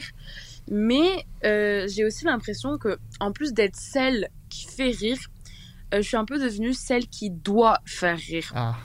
Comme si euh, il y avait euh, une pression constante et que euh, les gens étaient dans, dans l'analyse de tout ce que je faisais ou ce que je disais en comparant, en se disant alors est-ce que c'était drôle ou pas drôle? Non, c'est pas digne d'elle ou quoi? Et euh, après, bon, c'est aussi de ma faute parce Oui, que je me, suis un peu, je me suis un peu présentée à eux euh, de cette façon, euh, enfin, comme j'étais, quoi. Et du coup, bah, ils, sont, ils, se- ils sont restés sur ça. Euh, mais du coup, ça instaure. Il y a une pression avec moi-même, je trouve. Euh, dès que je vais dire ou faire quelque chose, je me dis souvent euh, Attends, euh, là, ça va paraître beaucoup trop sérieux ou beaucoup trop premier degré par rapport à ce que les gens ont kiffé de toi à la, pour la première fois. Donc, ça va pas passer. Donc je voulais savoir si euh, vous, ça vous est déjà arrivé ou si ça, ça vous arrive que parfois vous, vous êtes en train de dire un truc ou faire un truc, vous dites attendez mais attends mais là c'est trop boring. Je sais que Adrien il est bilingue donc il va comprendre. c'est trop boring donc euh, il faut que je fasse une vanne, il faut que je fasse un truc. Alors qu'en vrai, à ce moment donné, vous vouliez juste bah, parler d'un truc sérieusement sans aucune dérive. Donc dites-moi si ça vous arrive et si oui, si comment vous gérez ça, tout ça. Euh, voilà. Bisous, bisous, ciao J'ai choisi au hasard, hein, bien sûr. Ce message, euh, Alors, hasard c'est pas total. du tout le bon groupe pour parler Ah, aucune idée de quoi elle parle. De quoi tu parles C'est une vaste question. C'est hein, une vaste que là, question. euh, je- Et c'est pour ça que j'ai laissé le message en entier parce que tu sens que ça, Ouais, que ouais. ça la travaille en tout cas. 18 ans. Mais, euh, non, mais en fait, le truc. Bah, après, la, la pression. Le truc d'être mis dans une case, de toute façon, ça que tu. que- Enfin, c'est un peu tout le monde, en fait, de toute façon. Si t'es. Le mec ou la meuf qui est beau ou belle, bah, on- tu vas toujours te demander est-ce que je suis. Du coup, je- on me définit comme ça, donc est-ce que je le suis suffisamment, etc. Et quand, tu te définis comme la personne drôle, bah, t'es victime de ça aussi. Mais d'un autre côté, ça- ça- enfin, je veux dire, il y a une pression, mais en même temps, ça veut dire que t'es drôle, donc c'est cool aussi ça. Et après, je pense que faut pas. euh, Enfin, c'est bien que elle pose la question maintenant quand t'as 18 ans, parce que je pense que c'est bien de rapidement ne pas s'interdire de de ne pas être drôle parfois. Euh, déjà parce que genre euh, si tu te mets la pression pour être drôle tout le temps, tu vas très vite ne plus être drôle en Ouais, fait parce ouais. que faut. Bah, si t'as la pression d'une scène ouverte avec tes copains. euh, Ouais, voilà, c'est ça. Et puis il y a aussi une question de, bah, tu vois, c'est une question de rythme aussi, quoi. C'est bien d'être drôle, de laisser un peu du temps, de re-être drôle après. Ce qui essaye d'être drôle tout le temps, euh, c'est c'est juste pas drôle, c'est de la bouillie. euh, Enfin, tu vois. Mm. Donc je pense, il n'y a pas trop de pression à se mettre. Et puis surtout, faut, faut, faut s'autoriser à, à être sincère. Et puis euh, justement, là, c'est maintenant que tu sais que t'es drôle, tu peux te, te- toi toi-même. euh, ça va peut-être prendre du temps, mais de te dire, bah parfois je suis pas marrant, de- j'ai d'autres choses à exprimer aussi, euh, ou en tout cas de, de différentes manières, quoi. Donc euh, voilà. J'ai- J'ai fait un stage de développement personnel euh, en Ardèche pendant une semaine. Et, euh, et j'y suis, allée euh, en me disant j'y vais parce que j'ai besoin de prendre du temps pour moi, j'ai besoin d'être euh, voilà de, de travailler quoi sur moi. Et, euh, et en fait quand très vite en fait on faisait des, des petits rendez-vous où les autres nous disaient ce qu'ils percevaient de nous et tout ça. Et en fait le, le- le mec qui gérait ça avait dit à tout le monde qu'il y aurait une humoriste. Euh, bon bah comme je suis pas connue, il savait pas qui était euh, Mhm. l'humoriste euh, voilà. C'est un loup-garou. Exactement. Et en fait, euh, à un moment, il y avait des, des- des petits entretiens entre nous et les gens nous disaient ce qu'ils percevaient de nous. Et en fait, les gens m'ont dit, mais en fait, je pense que tu dois pas être très drôle parce que vraiment, il n'y a pas. Enfin, je me suis dit, euh, ah d'accord, c'est toi, mais tu dois être vraiment triste comme humoriste. Non, juste, il y, a des- y a des moments où tu décides d'être drôle ou pas d'être. Enfin, et en fait, euh, tant mieux parce que ça permet de, juste de te ressourcer. Et au moment où tu as envie d'être drôle, où tu as envie de, de te concentrer pour ça, bah, tu vas réussir à. En plus, tu, tu réussiras plus à surprendre les gens, je pense. C'est ça? Ouais. L'humour, c'est aussi de la surprise. Et je pense que. Voilà. Donc, juste pour te dire, bah, tu as le droit d'être. de pas être forcément drôle tout le temps. Mais c'est vrai que c'est aussi Mm. des carcans de, de, de lycée. Enfin, tu vois, 18 ans, donc je pense qu'elle sort du lycée. Ouais. Et c'est vrai que c'est à cet endroit-là où tu as même besoin de te trouver une case, j'ai l'impression. Ouais, bien sûr. t'as- Tu dis. euh, en plus, euh, être drôle, c'est aussi quand même être euh, très euh, intelligent, très. Il y a quelque chose de- de- d'exceptionnel dans, la, dans la blague. Quand tu arrives à faire rire tout le monde, tu peux pas être toujours la meilleure version de toi-même aussi. Il y a aussi ça. C'est-à-dire que t'es pas tout le temps euh, extraordinaire. Et après, quand tu essaies d'être la meilleure version de toi-même, c'est dangereux. Qu'elle qu'elle n'essaye pas l'alcool, par exemple, surtout pas. te déconseille l'alcool. Voilà. Non, mais c'est une, c'est une, c'est une super question. Euh, Moi, j'avais, j'ai- je, je peux la prendre en séance si elle. je pense que ma réponse Oui, elle pourrait durer. mardi, toi, elle pourrait durer une heure. non, je me suis dit que. euh, euh, je, je vais parler de mon Bah expérience, mais, mais en ça, fait, intéressant, je pense. en fait, moi, quand j'ai fait mon premier spectacle, j'ai fait ce spectacle-là en répondant à cette, euh, à cette étiquette de euh, de toute façon, Bérangère, c'est la fille drôle de la famille, euh, euh, les gens euh, rigolaient, voilà. Donc, euh, du coup, je suis montée sur scène en me disant, je vais être drôle. Et j'ai été très malheureuse de ça parce que c'était vraiment une pression d'enfer. Et je devais arriver avec cette, euh, euh, cette effervescence de nana qui va super bien, alors que, ben, des fois, non, ça va pas super. Et. euh, et pour le deuxième spectacle, en fait, j'ai fait autre chose. J'ai dit, bah, en fait, je vais raconter mon histoire. Et des fois, ce sera marrant et des fois, ce sera pas marrant. Mais c'est comme si tu avais un. Bah, comme un. un- un- comment t'appelles ça Une, Un- une Mixette, platine. une table de mixage Ouais, tu vois. Et que t'as- en fait, tu as des curseurs. En fait, on est tous drôles, euh, tristes. euh, on a toutes les émotions en nous. On a toutes ces facettes-là. Et en fait, tu pousses ou, ou pas les curseurs. Mais si tu es que sur un curseur, à un moment, ça s'abîme et c'est chiant. De toute façon, elle s'amuse pas. Et se dire déjà qu'elle change euh, pas drôle et boring par euh, une autre émotion qui est neutre Mm. en fait et qui pas euh, qu'elle la juge pas de manière négative. C'est ça. c'est ça J'ouvre mon cabinet la semaine prochaine Ouais, si vous le souhaitez. Peut-être qu'elle est, qu'elle est pas trop peur aussi. Elle a elle a- elle a Ouais. l'air d'avoir très peur de leur déplaire. Et, ça, et si, c'est et ça, mais si, oui. et ne te parle plus parce que, soi-disant, t'es boring quand t'es toi, euh, de manière neutre, Mm. bah, c'est c'est que tu changeras d'amis et c'est pas grave. hein. Mais en plus, je a priori, ça n'arrivera pas. Oui, c'est je- ça le truc, je c'est que si t'apprécies et si, en fait, s'ils apprécient ce que tu exprimes quand t'es drôle, quand t'exprimes euh, par l'humour ce que tu es, donc en fait, euh, Et il y toi, aura- quoi. Et, et peut-être accepter qu'il y aura une transition, C'est qu'à un moment ouais. donné, ils se diront Ah, mais c'est marrant parce que tu, tu, tu fais plus comme avant et tout. Et tu d'affirmer, de dire Oui, en fait, j'essaye autre chose. J'ai 18 ans, j'ai toute la vie devant moi. ça, Et et oh, donc, euh, je fais des réglages avec ma table de mixage euh, fictive. Et Mais- ça- et pardon, mais juste je voulais dire, le fait qu'elle se pose déjà la question à cet âge-là, qui est, plus- qui est jeune, quoi, ça montre que, enfin voilà, elle se pose les bonnes questions et elle, est, elle a conscience de ce qu'elle ressent et tout ça. Donc, euh, je pense qu'elle est, Elle quand peut même se faire bien- elle, confiance. elle est sur la bonne voie, quoi. Elle peut bien- se faire voilà. confiance. Et puis elle va pas arrêter d'être marrante en fait si elle fait autre chose. Au contraire, C'est-à-dire qu'en fait ça c'est quelque chose qu'elle a, ça y est, on le sait, euh, elle est marrante, bon bah. elle une a autre facette. une- bah, non mais parce que c'est aussi un, c'est aussi un muscle l'humour. c'est ça. Et donc euh, voilà, elle le travaille au fur et à mesure, c'est cool, mais il y a d'autres choses à faire et c'est et c'est chouette parce que du coup elle a Les encore- mollets, par exemple, ça les mollets, c'est Gare au claquage. Ouais, Et puis aussi, peut-être qu'en se laissant aller, elle va comprendre que ses amis la- vont la mettre dans ce mood pour être drôle. C'est vrai, c'est ça aussi. Les amis qu'on a, souvent, il y en a avec qui Mhm. on se sent tout de suite euh, dans les bonnes conditions pour être euh, drôle. C'est. puis C'est ce- c'est ce que, pardon, à chaque fois je te supplie. coupe la parole, ça fait T'inquiète. 17 fois, mais c'est ce que tu disais tout à l'heure quand tu disais euh, on est bien avec quelqu'un quand on peut rien faire. C'est Ouais, aussi on peut juste ne pas être dans la démonstration et juste euh, apprécier juste la compagnie, etc. Bah, Donc, Peut-être que Morito, là, encore lui. Il revient. Comme quoi, toujours, Pour hein. qu'elle se détende, tu vois. Est- Ça va bien se passer, en tout cas. Mais d'autant que oui, dix- il lui 18 demandera ans, euh, tout, tout j'imagine que tous tes amis sont aussi un peu dans des questionnements personnels aussi de mais qui je suis, comment je... Enfin tu vois, c'est un truc qui touche quand même des, des, des- des centaines et des centaines de gens, donc euh, même des milliers de gens, donc il y a pas de... faut pas te stresser vis-à-vis de ça, je pense. Et puis de toute façon, tu auras toujours l'impression, enfin je le crois, hein. moi j'ai toujours l'impression d'être dans une case ou l'autre euh, de temps en temps, c'est... J'ai l'impression que c'est un questionnement que tu te poses souvent quand même dans la vie en disant ah là je crois que tu vois je me saoule ou des trucs comme ça tu vois des trucs où où t'es pas vraiment à ta place c'est des périodes Puis aussi. ça peut aider aussi parfois d'être dans, certaines cases. Moi, il y a un moment de ma vie où une de mes potes me présentait comme sa pote lesbienne, sauf que moi, j'étais vraiment pas out, quoi. Ouais. Mais en fait, alors c'était un peu violent à des Oui, c'est moments. ça, j'allais dire, bah, merci à elle, De temps en temps, oui, mais en fait aussi à plein, de- plein d'autres endroits, ça m'a aidé à m'assumer, à dire bah oui, c'est moi en fait, c'est ce que je Ouais. suis et Ouais, c'est ce que j'ai envie d'être et c'est ce que c'est ce que je suis en fait. Ouais. Et donc euh, aussi ça peut J'ai aider. envie. Je bosse vachement là, je suis vraiment. je Ouais, suis très de- envie d'être. Euh, nouvelle question de Octave qui, je pense, est Paul Mirabel et nous le cache. Euh, bah, salut. C'est juste une question pour Adrien, euh, même Pas si pour Adrien, mais pour euh, tout le monde. Florent peut répondre quand même. Euh, tu dis souvent dans des stories Instagram que t'es atteint d'anxiété, de troubles anxieux, tout ça. Euh, C'était pour savoir ça faisait combien de temps euh, que t'avais ça et comment euh, tu le gères au quotidien et euh, à quel point euh, ça t'arrive quoi.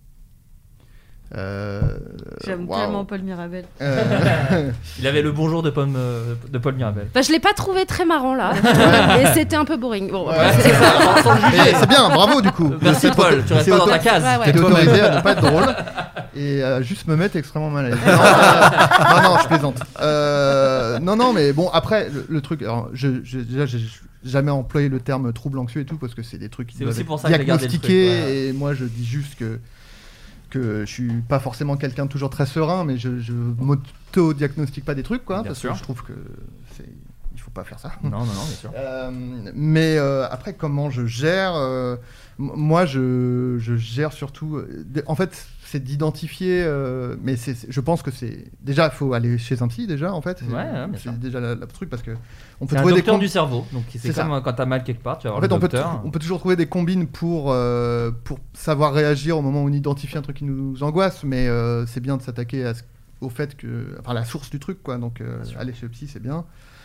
Et après, c'est euh, bah, au fil du temps, tu identifies ce qui t'angoisse et du coup, tu te prépares euh, un peu euh, des trucs qui vont faire que quand tu vas être pris au dépourvu euh, face à ton anxiété, tu, vas, tu ne vas pas être pris au dépourvu justement parce que tu avais prévu le coup et donc tu t'adaptes, etc. Mais c'est tellement propre à chaque personne euh, que c'est dur de donner des conseils et puis surtout, je suis vraiment pas un expert là-dedans, quoi. Mais, euh, Mais je pense dirais- que ça vient euh, avec, le temps, quoi, tu- à force de, de se connaître. Mais du coup, c'est donc éviter les situations anxio- anxiogènes ou affronter les situations anxiogènes en étant quelqu'un d'autre? Euh, non, non, pas en étant quelqu'un d'autre, mais Enfin, en étant euh, mieux enfin, dans son corps. déjà, En étant préparé, je veux dire, voilà. Ouais, en étant préparé. Alors déjà, ça peut ne- déjà aussi s'affranchir de, de certaines injonctions du genre si t'es anxieux dans les, au milieu de la foule, par exemple, Voilà. comme c'est plutôt mon cas. Euh, Tu te dis, bah, en fait, euh, je suis pas obligé d'aller Ouais, dans des ça. salles où il y a plein de gens. Et Tu euh, lances en un fait, virus t'as t'as total. le droit, quoi. T'as le droit d'être, euh, faire partie de ces gens qui aiment bien voir les gens en petit comité. Mhm. Et euh, Exactement. Mais donc, du coup, ça, c'est un truc qui vient avec la maturité, entre guillemets. C'est de- accueillir ton anxiété, tu vis voilà. avec et tu, tu en dire- prends soin. Mais de dire aussi que c'est aussi ta personnalité, quoi. Si t'es C'est ça. introverti, bah, tu t'es, ça- en fait, ça te, ça te fait pas du bien de voir plein de monde, euh, forcément, et tout. Donc, euh, tu peux accepter qui tu, qui t'es aussi, euh, sans voir ça comme une, euh, Sans te juger. un- ouais, un truc négatif, en fait. Vous êtes de naturel anxieux, vous Ben, toi par exemple Enfin, Tu peux Oui. être un peu anxieux Euh, je, je pense euh, que oui, ouais, ouais, carrément. Moi, je, je suis plein d'anxiété. Mais, euh, mais par rapport à, mes- à mes, comment dire, à ce qui me, me freine dans la vie, je trouve que là, j'atteins un, un âge où justement, je me dis. ce qui me freine dans la vie, ce qui me pose problème, ce qui me, ce qui, ce qui me, me rend triste, eh ben parfois je peux juste l'éviter. Je peux pas tout le temps l'affronter, d'avoir le courage de l'affronter. Alors qu'avant je faisais vachement ça. Typiquement là, dans une semaine, euh, c'est mon anniversaire. Euh, je sais que ma famille m'organise un anniversaire surprise. Je n'aime pas les anniversaires surprises. Ça fait dix ans que je leur dis que j'aime pas les anniversaires surprises. Et là, j'ai appelé ma sœur et je lui ai dit, tu sais quoi?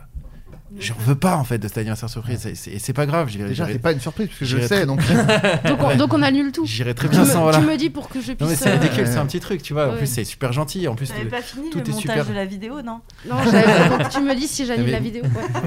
Ouais, Je tout, pense que tout ça m'a truc pris du qui temps. me. Oh là, donc. euh, donc c'est annulé. Et donc, euh, non, non, mais non. ils- Enfin, ils me disent, mais attends, mais est-ce que c'est vraiment ce que tu veux? Tu vois ce que je veux Ah dire ouais, d'accord. Ah. Ah oui. Donc, du son coup, angoisse, c'est ta famille, en fait. Ah, pas- frappé une corde sensible. non, mais, non, mais je sais pas, j'ai dit ça parce que c'était c'est dans une semaine, mais il y a, Non, il y a- non, il y a mais tous oui. ces trucs-là de, ouais, ou de, de- de sortir dans, des, dans des endroits. Par exemple, à un moment, tu parlais tout à l'heure des opportunités à saisir. Quand j'apprenais euh, qu'il y avait euh, un endroit où, où il fallait que j'aille pour peut-être potentiellement rencontrer des gens au tout début où je travaillais, j'essayais d'y aller jusqu'à ce que je réalise qu'en fait, j'ai jamais décroché quoi que ce soit en, Mm. ayant, Ah ouais. en allant à des endroits où il y avait des, des, des RP entre guillemets à Ouais, faire. Qu'en fait, tout ce qui compte dans ce, dans ce métier-là, c'est de faire en fait des choses. Bien sûr. Et Ouais. après, c'est à partir de là, ça sert à rien ces trucs-là. Bah, ça m'a pris du temps ça, et ça me mettait très mal à l'aise. Oui. je Ouais. les détestais. Et surtout si t'as d'un naturel anxieux, c'est même l'inverse. C'est-à-dire que moi en soirée, bah voilà, c'est Florent. Salut, euh, ah, parfois, pardon, pardon, je sais pas gérer mon volume de voix. Alors que tu vois, si juste je montre des trucs que je fais, il y a quand même plus de chances que je sois engagé que en rencontrant la personne. tu vois. Non, mais c'est vrai, c'est un vrai truc de. Et d'ailleurs, c'est un des privilèges de, de, de, de la- de l'âge, entre guillemets, ou de l'expérience, c'est que tu es un peu précédé par ta réputation ou par, ton, ou par ce que tu as pu faire. Et c'est très agréable, du coup, parfois, de pas être obligé de se vendre quand tu sais pas très bien le faire. Et c'est marrant parce que vu que vous faites des métiers, euh, vous faites tous du, du spectacle par exemple, ça, est-ce que vous pouvez être anxieux vis-à-vis de ça, genre de monter sur scène Ah, et d'avoir des gens. C'est horrible. Enfin, Horrible. je Moi euh. j'ai peur que ça marche pas. Ouais. Tout le temps. En fait. Tout le temps, même quand c'est un spectacle rodé. Que y a- Oui, parce qu'en fait, euh, chaque soir déjà, c'est bah, c'est vivant, donc en fait, à chaque fois, c'est nouveau. Euh, donc euh, à chaque fois, tu peux, tu peux vraiment te faire mal en fait en te plantant. Et puis, euh, moi, je suis dans un espèce de truc de euh, demi-succès où genre j'en vis, mais c'est pas non plus un truc de ouf. Et donc, il y a, il y a un espèce de, de truc où j'ai j'ai envie d'y aller, j'ai envie que ça aille plus vite, mais je vois aussi que bah, peut-être que je mets mon temps et que ça prend. Et c'est peut-être pour ça d'ailleurs que là, mon podcast, il marche mieux, parce qu'en fait, euh, bah, ça s'est fait dans un temps où il n'y avait pas de temps, justement, Ouais. où il n'y avait pas d'urgence, où personne n'attendait rien, et que, et que donc, bah, du coup, je l'ai fait en me disant, bon, bah, ça m'occupe. Voilà. Et, et- mais mais j'ai toujours peur que d'être mauvaise et que, et que ça prenne pas et, et d'être ridicule et que. Euh, j'ai- en fait, j'ai peur d'être déçue Ouais. tout le temps. Et, et- et en plus, cette déception, souvent, elle arrive parce qu'en fait, du coup, je suis tellement préparée à ce qu'elle arrive, du coup, elle, Mm. elle, elle finit par, euh, par arriver. En fait. autoréalisatrice. Exactement. Mais Oui. donc, euh, moi, parce que sinon, dans la vie, je suis pas, je pense pas, Bérange, je suis pas très anxieuse dans la vie. Non, mais après, euh, moi je, euh, je répondrai un peu. euh, Enfin, j'ai pas l'impression d'être très anxieuse non plus, mais mais il y a des endroits où je suis plus anxieuse que Oui. d'autres en fait. Après, je suis pas anxieuse 24 heures sur 24, Oui. mais on a des endroits où on- ça nous stresse. Mais le Après, track, t'as le track Alors moi, j'ai, enfin, je pense que je suis la seule humoriste qui a fait de la sophrologie à un moment donné pour euh, pallier ce trac, parce que juste après Bref, en fait, euh, j'étais, j'étais, j'étais en haut de la montagne et je me suis dit, mais je vais me casser la gueule, en fait, je vais tomber, les gens vont se rendre compte que c'est une arnaque. Ça- et donc tous les soirs, je remettais mon titre en jeu, c'était une horreur. Ouais. Je- et, je- du coup, c'était pas bien. Et puis je restais chez moi et je, et je me réservais pour le soir. Enfin, c'était un enfer. Donc le, la sophro, qui consiste à respirer, en fait, m'a permis de, de surpasser ce trac. Mais aujourd'hui, je dirais que j'ai un autre track qui est beaucoup plus doux, euh, juste parce que j'ai donné du sens à ce que je fais, en fait. Et j'ai l'impression que ça m'ôte tout problème égotique. C'est-à-dire que si tu montes sur scène pour qu'on te voit, que machin, du coup, il y a un truc où, bah, si ça se passe mal, c'est toi. Ouais. Alors que si tu... Enfin, si tu... Non, en tout cas, moi, je monte sur scène aujourd'hui pour parler au, au cœur des gens. J'avais très envie de parler, d'avoir un spectacle sur, sur qu'est-ce qu'on fait de sa rupture et comment on, comment on en fait un truc positif. Et, euh, et du coup... euh, oui, Ouais, ouais, bah, dans le même, euh, Ouais, dans le même t'es business. C'est vrai qu'on a des thèmes assez communs. Euh, et du coup, en fait, de monter sur scène en me disant, en fait, ce spectacle, peut-être que les gens vont ressortir avec la pêche.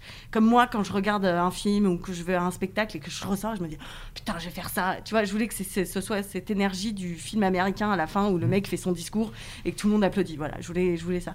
Donc, du coup, je le fais. Après, les gens, ils repartent avec leur truc. Moi, j'ai dit tout ce que je suis en accord avec tout ce que j'ai dit.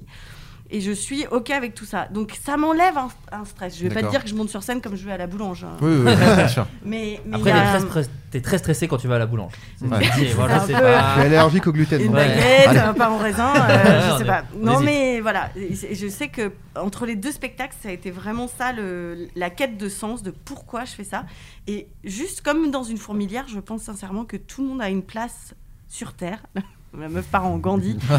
Euh, mais sincèrement, c'est, on est une fourmilière et tout le monde a une place. Il y a des gens qui sont là pour parler, il y a des gens qui sont là pour d'autres choses. Et en fait, si tu trouves ta place, en fait, c'est juste. Voilà, t'as pas plus. Il n'y a, pas- y a pas un sommet à, à escalader. Mais c'est marrant parce que tu, tu- tu parles de ce spectacle où tu y allais euh, entre guillemets plus détente, alors qu'on pourrait se dire si c'est quelque chose de plus personnel, ça peut être plus flippant parce que tu, je parle de, de ce que Mhm. peuvent s'imaginer Bah, les fait, gens, tu ouais. vois, de dire mais là tu Bien parles sûr. de ta vie, est-ce Mais- que t'as pas peur à ce Ouais. moment-là euh, Je sais pas, Ouais. enfin Ben aussi par exemple, Non, quand mais- tu fais un album perso comme ça, t'as pas peur, tu te dis euh, voilà, je vais parler Bah, de moi. Ah, la ça, en question fait. de, de l'impudeur. Mm. Ouais, ouais, même Non, le track de est-ce le que ça va de- intéresser Ah ouais. te livrer en fait. D'accord. J'aurais quand même parlé du track parce que j'avais un truc à dire. Ah, Vas-y, vas-y, je t'en prie, je t'en prie. Parce que moi je trouve. mais après, sur les. Enfin bref, pardon. C'est juste le track, moi je l'ai parce que sur scène il peut se passer un truc extraordinaire, mais vraiment un bonheur que je ne peux pas décrire. Et qui va me faire partir en haut et après pour redescendre, je mets Ouais. 5 heures. Et aussi me faire vivre le pire des enfers. Donc il est quand même légitime ce track. C'est-à-dire que là je vais, je vais me préparer à faire quelque chose qui va pouvoir me faire soit un truc incroyable, soit un truc très très désagréable. C'est normal d'avoir peur de ça. Tu vois ce que je veux dire? Oui, mais C'est- un peu comme pas- si tu. c'est- soit, pas illégitime comme C'est soit la scène, c'est de la drogue, et en fait, tu fais des up et des. Tu fais un bad trip ou un super Exactement, c'est ça. Soit tu le prends pas comme une drogue, mais comme. euh, Dommage. Comme un. comme un. Comme un un espèce de job euh, de, de vie en fait c'est-à-dire Mm. c'est- ta place et, et ce que tu dis ce que tu Ouais. Fait du bien aux gens et je, enfin, je pense que tu le sais mais juste tu, toi toi t'es là pour ça tu parles au cœur et puis les gens re- reçoivent et, et rentrent chez eux ça les fait réfléchir et c'est tout ce que tu as à faire en fait donc s'il n'y a pas d'attente en fait comme euh, si tu vas à une rêve partie en fait où Ouais. tu te dis j'ai peur de faire un bad ou pas ça. bah, du coup euh, du coup il y a moins de les, Oui. les- les soirs sont tout aussi différents Hmm. enfin j'ai pas joué mille fois euh, comme ça mais Peut-être y mettre moins de gravité, quoi, tout simplement. bah, c'est-à-dire de, de juste de pas t'es pas responsable de tout ce qui va se passer en fait. Ouais. En fait, Ouais. si ça se passe mal, c'est pas que foncièrement de ta faute parce Mais que ouais. t'es nul. Et quand ça s'est mal passé, il y a toujours quelqu'un qui vient te voir qui fait Bah attends, ça c'est quand même pas si mal. Regarde, il y a plein de gens qui sont venus te voir pour te dire que c'était bien. Dire oui, mais les gens qui ont pas trouvé ça bien, ils ont pas attendu la fin du spectacle pour faire la balance et dire alors moi je suis juste resté parce qu'apparemment il y a des gens qui ont trouvé ça bien, moi j'ai pas aimé. Ça faisait vraiment bien tout le monde et tout le panel. Mais Non. ceci étant, c'est c'est aussi un vrai truc de euh, parfois tu n'es pas le meilleur public de ta prestation. C'est-à-dire quand tu es sur scène. Carrément. C'est-à-dire que moi qui est, euh, par exemple, j'ai coécris le spectacle de Baptiste Le Caplin, c'est déjà arrivé qu'il vienne me voir en disant putain mais quelle merde cette date alors, Alors tu que dis toi, que tu- tu l'as trouvé tu super. dis elle était super cette date Ouais, y a pas- ouais. et, d'autres et d'autres tu l'as Ça, foiré c'est- et juste parce qu'il y a une vanne qui passait jamais qu'il a passé donc du coup il est content Ouais. mais en fait la date n'est pas si ouf quoi Ouais, ouais, Ouais. complètement d'accord. Oui, oui, on n'est pas non plus Oui, oui, notre oui. meilleur euh, juge. Tout à fait. hein. Moi j'ai une petite question. euh, en fait, euh, j'ai très envie de faire pipi. ah ben je t'en supplie Du coup, je peux, on peut, tu peux y euh, aller tu peux y aller comme ça. On peut faire une aucun pause. souci on peut C'est la première porte en rentrant. il y a aucun D'accord. problème Pardon. on gardera ce on gardera ce moment un peu latent On en fera une chanson. Ben Mazué est en train de pisser, oui pisser. Ben Mazué est en train de pisser, oui pisser. Ça ne devrait pas durer, pas durer, pas durer. Il vient de terminer, terminer, terminer. Les mains, il va se laver, se les laver, les laver. Parce que c'est pas un gros porc. Ben Mazué, Ben Mazué, oh oui. Nous avons également reçu des, messages euh, par écrit, puisque tout le monde n'a pas forcément euh, le courage d'envoyer un message audio, et je le comprends, je serai le dernier à le faire. Donc les gens m'ont envoyé des questions, parfois un peu plus directes, euh, en sachant que vous étiez les invités. Quelqu'un nous demande par exemple quel est votre degré d'inspiration quand vous vous lancez dans un projet artistique? Par exemple, est-ce qu'avant d'écrire un spectacle, Bérangère et Marine rematent des spectacles qu'elles aiment bien dans leur mood par d'autres humoristes? Est-ce que Ben écoute des albums particuliers pour se remettre dans l'ambiance, etc., etc. Ben Euh, pour, pour cet album, Euh, je crois. Ouais, bah ouais, tout le temps en fait. T'écoutes la musique euh, tout le temps. Il y a des trucs euh, qui viennent et après tu fais des playlists un peu avec les, les gens avec qui tu vas faire l'album de, de morceaux que tu trouves bien produits, intéressants. Et après pour le thème lui-même, euh, non, ça pour le coup, euh, le thème, je, il sort euh, quand, euh, quand ça me semble un peu obligatoire. Ouais, voilà, c'est ça, il faut vivre euh, quelque chose. Tu commences par la musique ou tu commences par les paroles? Bah ça dépend. Euh, c'est un, c'est un peu les deux. Euh, mais tu vois, je dis souvent que cet album, je l'ai écrit à la Réunion. Et là, je vais te faire une révélation. C'est Euh, pas vrai. Ouais. je l'ai pas écrit à la Réunion, mais je l'ai vécu en fait Ouais. là-bas. Tu vois, c'est vraiment toute l'histoire de ce que j'ai vécu là-bas. Du coup, je dis que je l'ai écrit là-bas, mais en fait, en réalité, je l'ai écrit euh, à Guimauquet. Donc, c'est un peu- À la base, la pochette c'était avec des stations de métro Ouais, c'était pas. Du coup, c'était moi. c'est ça, ça, la, la- la pochette était moins jolie.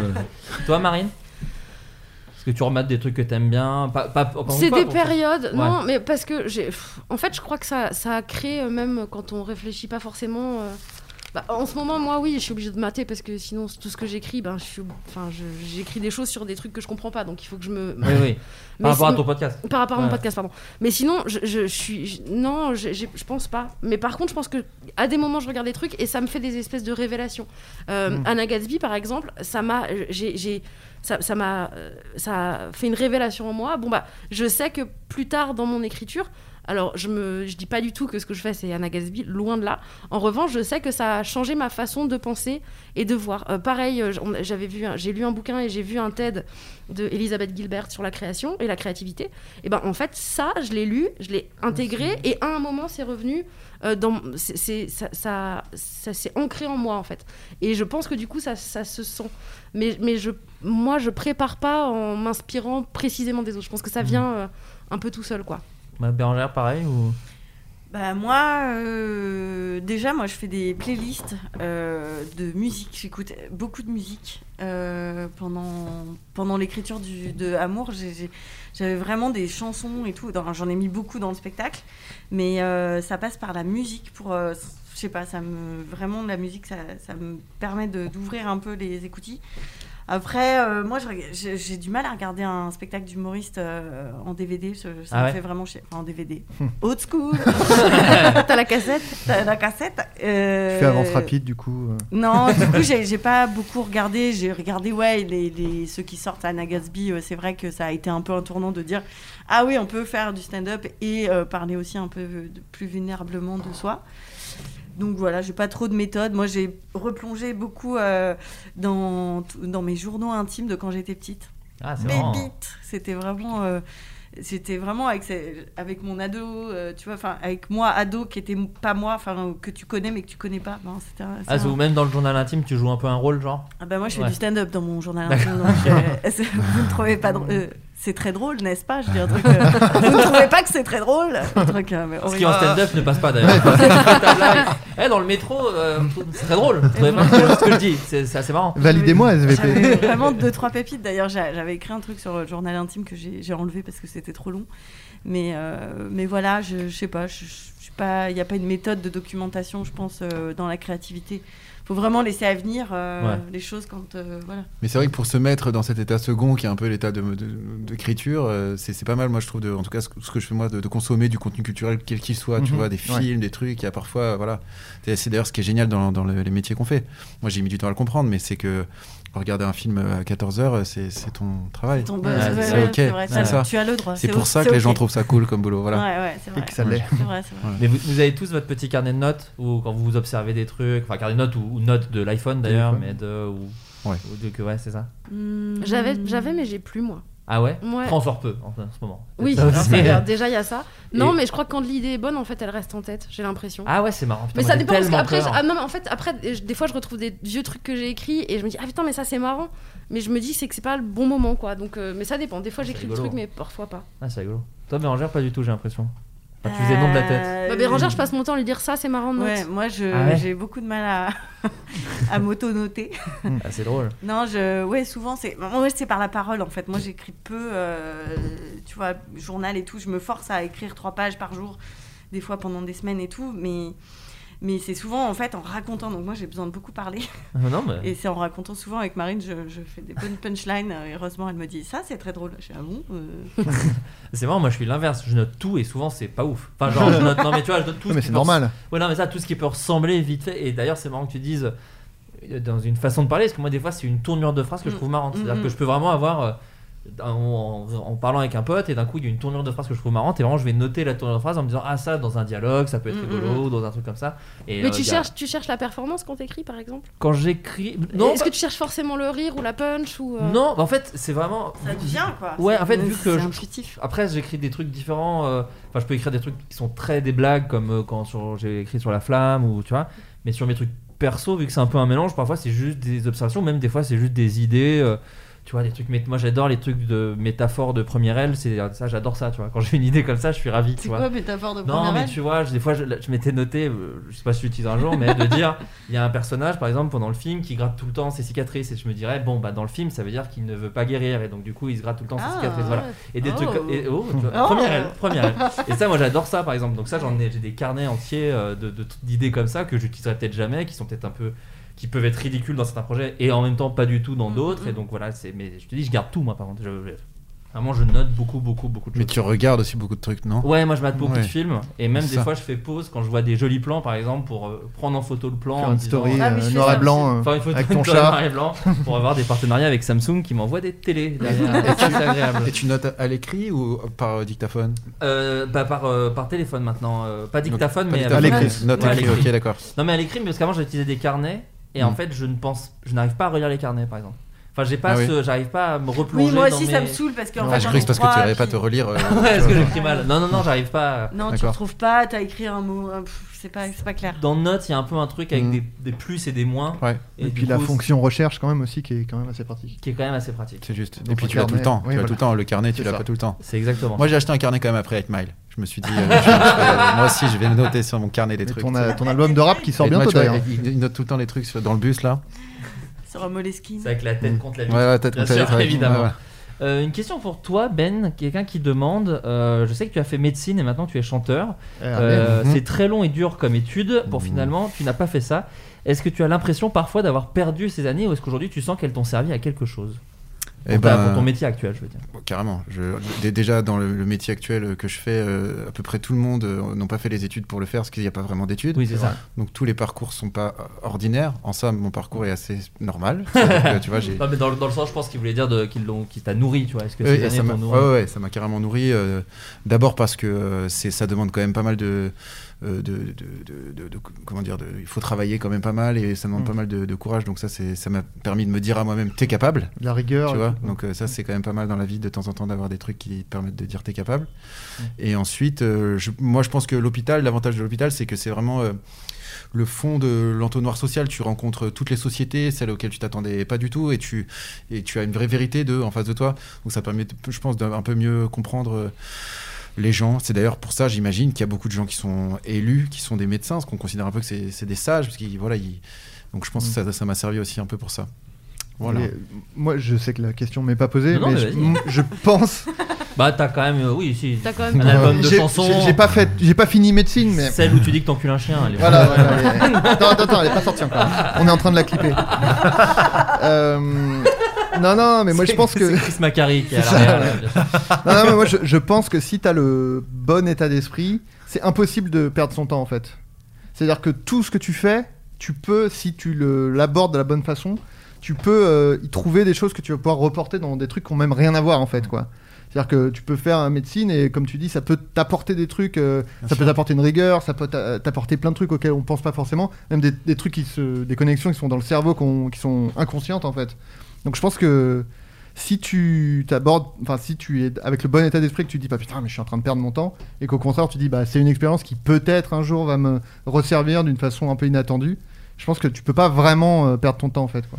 Voilà. Oui, et puis euh, tu t'es pas non plus obligé de, de faire ça euh, pour toujours. Moi, j'ai l'impression que mon aventure avec la médecine, elle s'est elle s'est pas euh, brutalement terminée. hein. Je me suis, c'était fini, et puis j'avais envie de faire autre chose, et puis peut-être qu'après j'aurai encore envie de faire autre chose. Je trouve ça cool de, de, de penser à des aventures. Je trouve qu'aujourd'hui, euh, plus personne fait le même métier euh, toute sa vie, tu vois. euh, Mhm. C'est fini. C'est d'ailleurs assez flippant de se dire, euh, bah, là, je vais faire ça, puis jusqu'à jusqu'à la mort. En fait, après ça, Visiblement. ouais, donc c'est un peu horrible. c'est tu vois. vrai, hein. Euh, Marine, qu'est-ce qui t'a donné l'idée du podcast vulgaire que j'adore? Le confinement. Eh ben Est-ce non. que tu peux rappeler ce qui est vulgaire pour, le- pour peut-être certains auditeurs qui ne, qui ne le savent pas? Ah, ça m'étonnerait. Euh, euh, Vulgaire, c'est un podcast de vulgarisation. En gros, je prends des sujets. euh, et c'est de la vulgarisation par quelqu'un qui n'y connaît rien. Donc, en gros, Ouais, je prends ça. des sujets. euh, euh, la rate, euh, Amélie Mauresmo, euh, là j'ai fait Jean Moulin, tu vois, cette semaine. J'ai lu Belle du Seigneur, un supplice, bref. Il est énorme, non, ce livre C'est 1100 pages, Oh là là, 1100 quel pages enfer. horribles. Déjà, lire, D'un moi, mec je- qui chie sur la gueule d'une meuf. Ok. C'est horrible, bref. Il Donc, encule un chien ou non On s'en se figurer, hein. J'ai- Oui, là, ce que j'allais dire, il y a une vidéo YouTube de 4 minutes, comme ça, enfin, il n'y a pas C'est besoin. vraiment- de- Mais euh, donc je prends ces sujets et en fait, euh, donc, qu'est-ce qui t'arrive? Non, c'est parce que j- j'imagine quelqu'un dire euh, T'as vu du Two, Girl One Cup Two Girls One Cup? Non, j'ai lu le livre. Euh, donc je prends ces sujets, je les travaille et après je les explique de manière un peu rigolote. Au début c'était plus rigolo que maintenant, je pense. Maintenant je me suis un peu détachée de l'idée qu'il fallait absolument que je fasse rire. Je veux bien expliquer de manière un peu légère. Euh, et l'idée, je l'ai eue parce que euh, c'était mon anniversaire. J'étais avec Sophie-Marie Laroui, euh, chez moi en Bretagne, chez mes parents. Et euh, Sophie-Marie disait, il faudrait peut-être que je propose des nouveaux trucs à Binge. Et j'avais eu cette idée de- d'un d'un d'un podcast où un spécialiste m'expliquerait quelque chose. Et, cette- et moi, après, je l'expliquerais à Sophie-Marie. Et Sophie-Marie Ah. le redonnerait à sa manière. Ouais. C'était ça la base.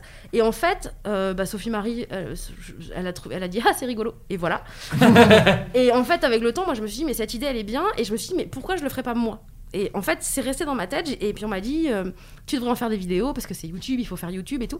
Et j'ai essayé de faire des vidéos et ça n'a, ça marchait pas trop en vidéo. Et en plus, euh, le mec qui, qui avait ce, ce- qui- enfin, qui, a- qui nous a enregistré, en fait, tout a cramé, tout son matos a cramé. Ah, yes. Et donc il a tout perdu. et je me suis dit, tout te disait de pas faire de et je me suis dit, vidéos. c'est un signe, c'est un signe, voilà, il faut pas que je le fasse. Et donc j'ai laissé tomber cette idée. Et en fait, euh, bah, il y a eu le confinement et je me suis dit, bon, bah franchement, j'ai rien à faire.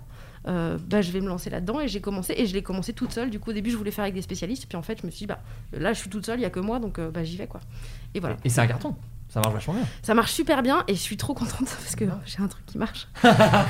Donc non mais c'est- puis en fait euh, surtout j'ai que des trucs qui tombent et qui- genre j'ai gagné prix Apple Apple, Apple du podcast de l'année. Ça n'a aucun sens. Ah, wow. C'est-à-dire qu'un jour tu reçois un mail de Apple qui dit bonjour vous avez gagné euh, ça sera annoncé mardi et tu dis euh, mais comment vous me connaissez enfin vous me connaissez enfin, Qui a vous me voté connaissez pas Qui a voté exactement Steve Jobs, et, ma- et, et je préviens ma mère elle me dit super tu vas gagner des ordinateurs et des iPods et j'ai dit non elle m'a dit ah franchement après avec tout le pognon qui T'as même pas les qu'on leur donne. 17% de réduction chez Apple J'ai rien, j'ai rien gagné.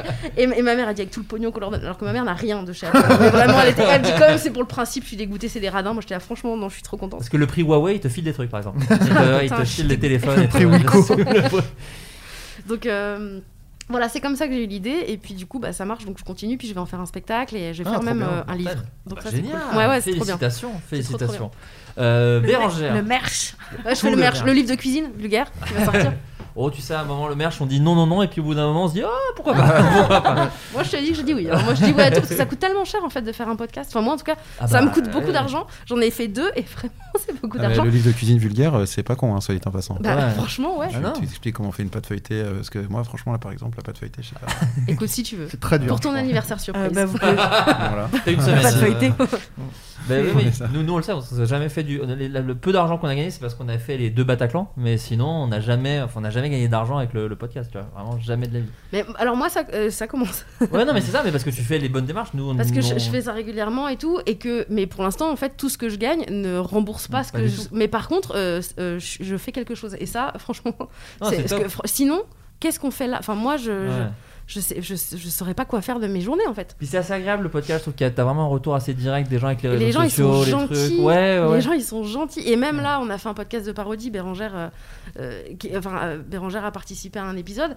Et, et- et c'est fou parce que même les parodies, les gens étaient gentils avec moi. Mm. C'est-à-dire que moi vraiment, je, je me suis dit les, les Oui, les autres fans, euh, les fans et tout. on, a, on fait un podcast féministe. Enfin, moi Ouais. j'avais vraiment l'impression que tout le monde allait me tomber sur la gueule. Donc, euh, et en fait, euh, non, tout le monde est gentil. Les gens partagent. Enfin, je trouve que c'est un, un univers qui est merveilleux quoi. Et j'ai plein d'idées, mais j'ai pas assez d'argent. Il y a des belles merdes hein, quand même, attention. Il y a, des, il y a Attention, des belles merdes dans ce milieu. Euh, euh, Bérangère, as-tu, tu as joué dans des films, as-tu déjà eu envie d'en écrire un? Ah, elle dégueule, elle est en train de dégueuler. Non, mais je, je- c'est un- vraiment un Everest pour moi, euh, écrire un film. Je, je, je sais pas si j'ai la patience euh, de rester trois ans dans le même truc pour pas être sûr que ça se fasse. euh. Si demain on me dit, euh, voilà, il y a un scénario tout fait et il y a juste à le réaliser et que le sujet m'intéresse, je, le ferai peut-être. Après, euh, je trouve que c'est un vrai métier et que j'ai pas non plus une expérience de malade. Euh, J'observe beaucoup quand je suis sur un plateau que j'aime bien savoir qui fait quoi en fait parce qu'il y a tellement de monde. Au début, tu arrives, il y a 100 personnes et tu te dis attends, mais tout le monde a une fonction là. et, euh, et voilà, mais Ouais, dire. Pas toujours, en vrai. Non, mais non, mais voilà, c'est pas un objectif. euh, j'ai d'autres envies avant, euh, mais voilà, je, je ferme pas la porte non plus. Et tu peux nous parler un peu aussi de Tétard Alors, Tétard, tu es comédienne, Mm. mais euh, j'ai l'impression que ça te ressemble. Enfin, tu as, de la, t'as de la place dans les textes ou dans, dans en les fait, dialogues on ou- fait euh, dans Tétard, ce qui est, ce qui est cool, c'est que Une série donc sur Canal Plus, je me Oui, permets. euh, série sur Canal saison 2, c'est un couple qui, donc, saison 1 attend un enfant, saison 2, ils ont un enfant.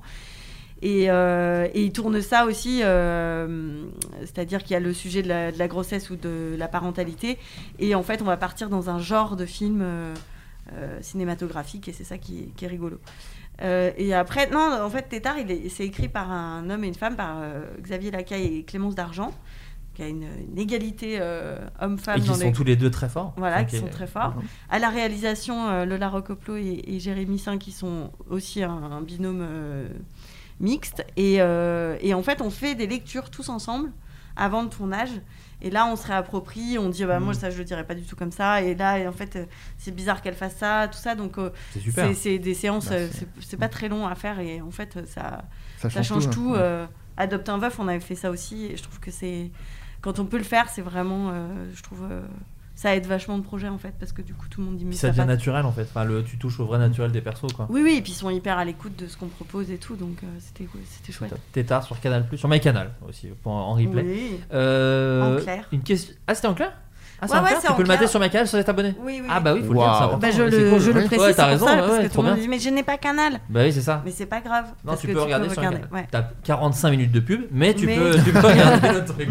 Euh, question pour Ben y a-t-il une raison euh, consciente de, de- qui te pousse à écrire certaines paroles de chansons en anglais plutôt qu'en français?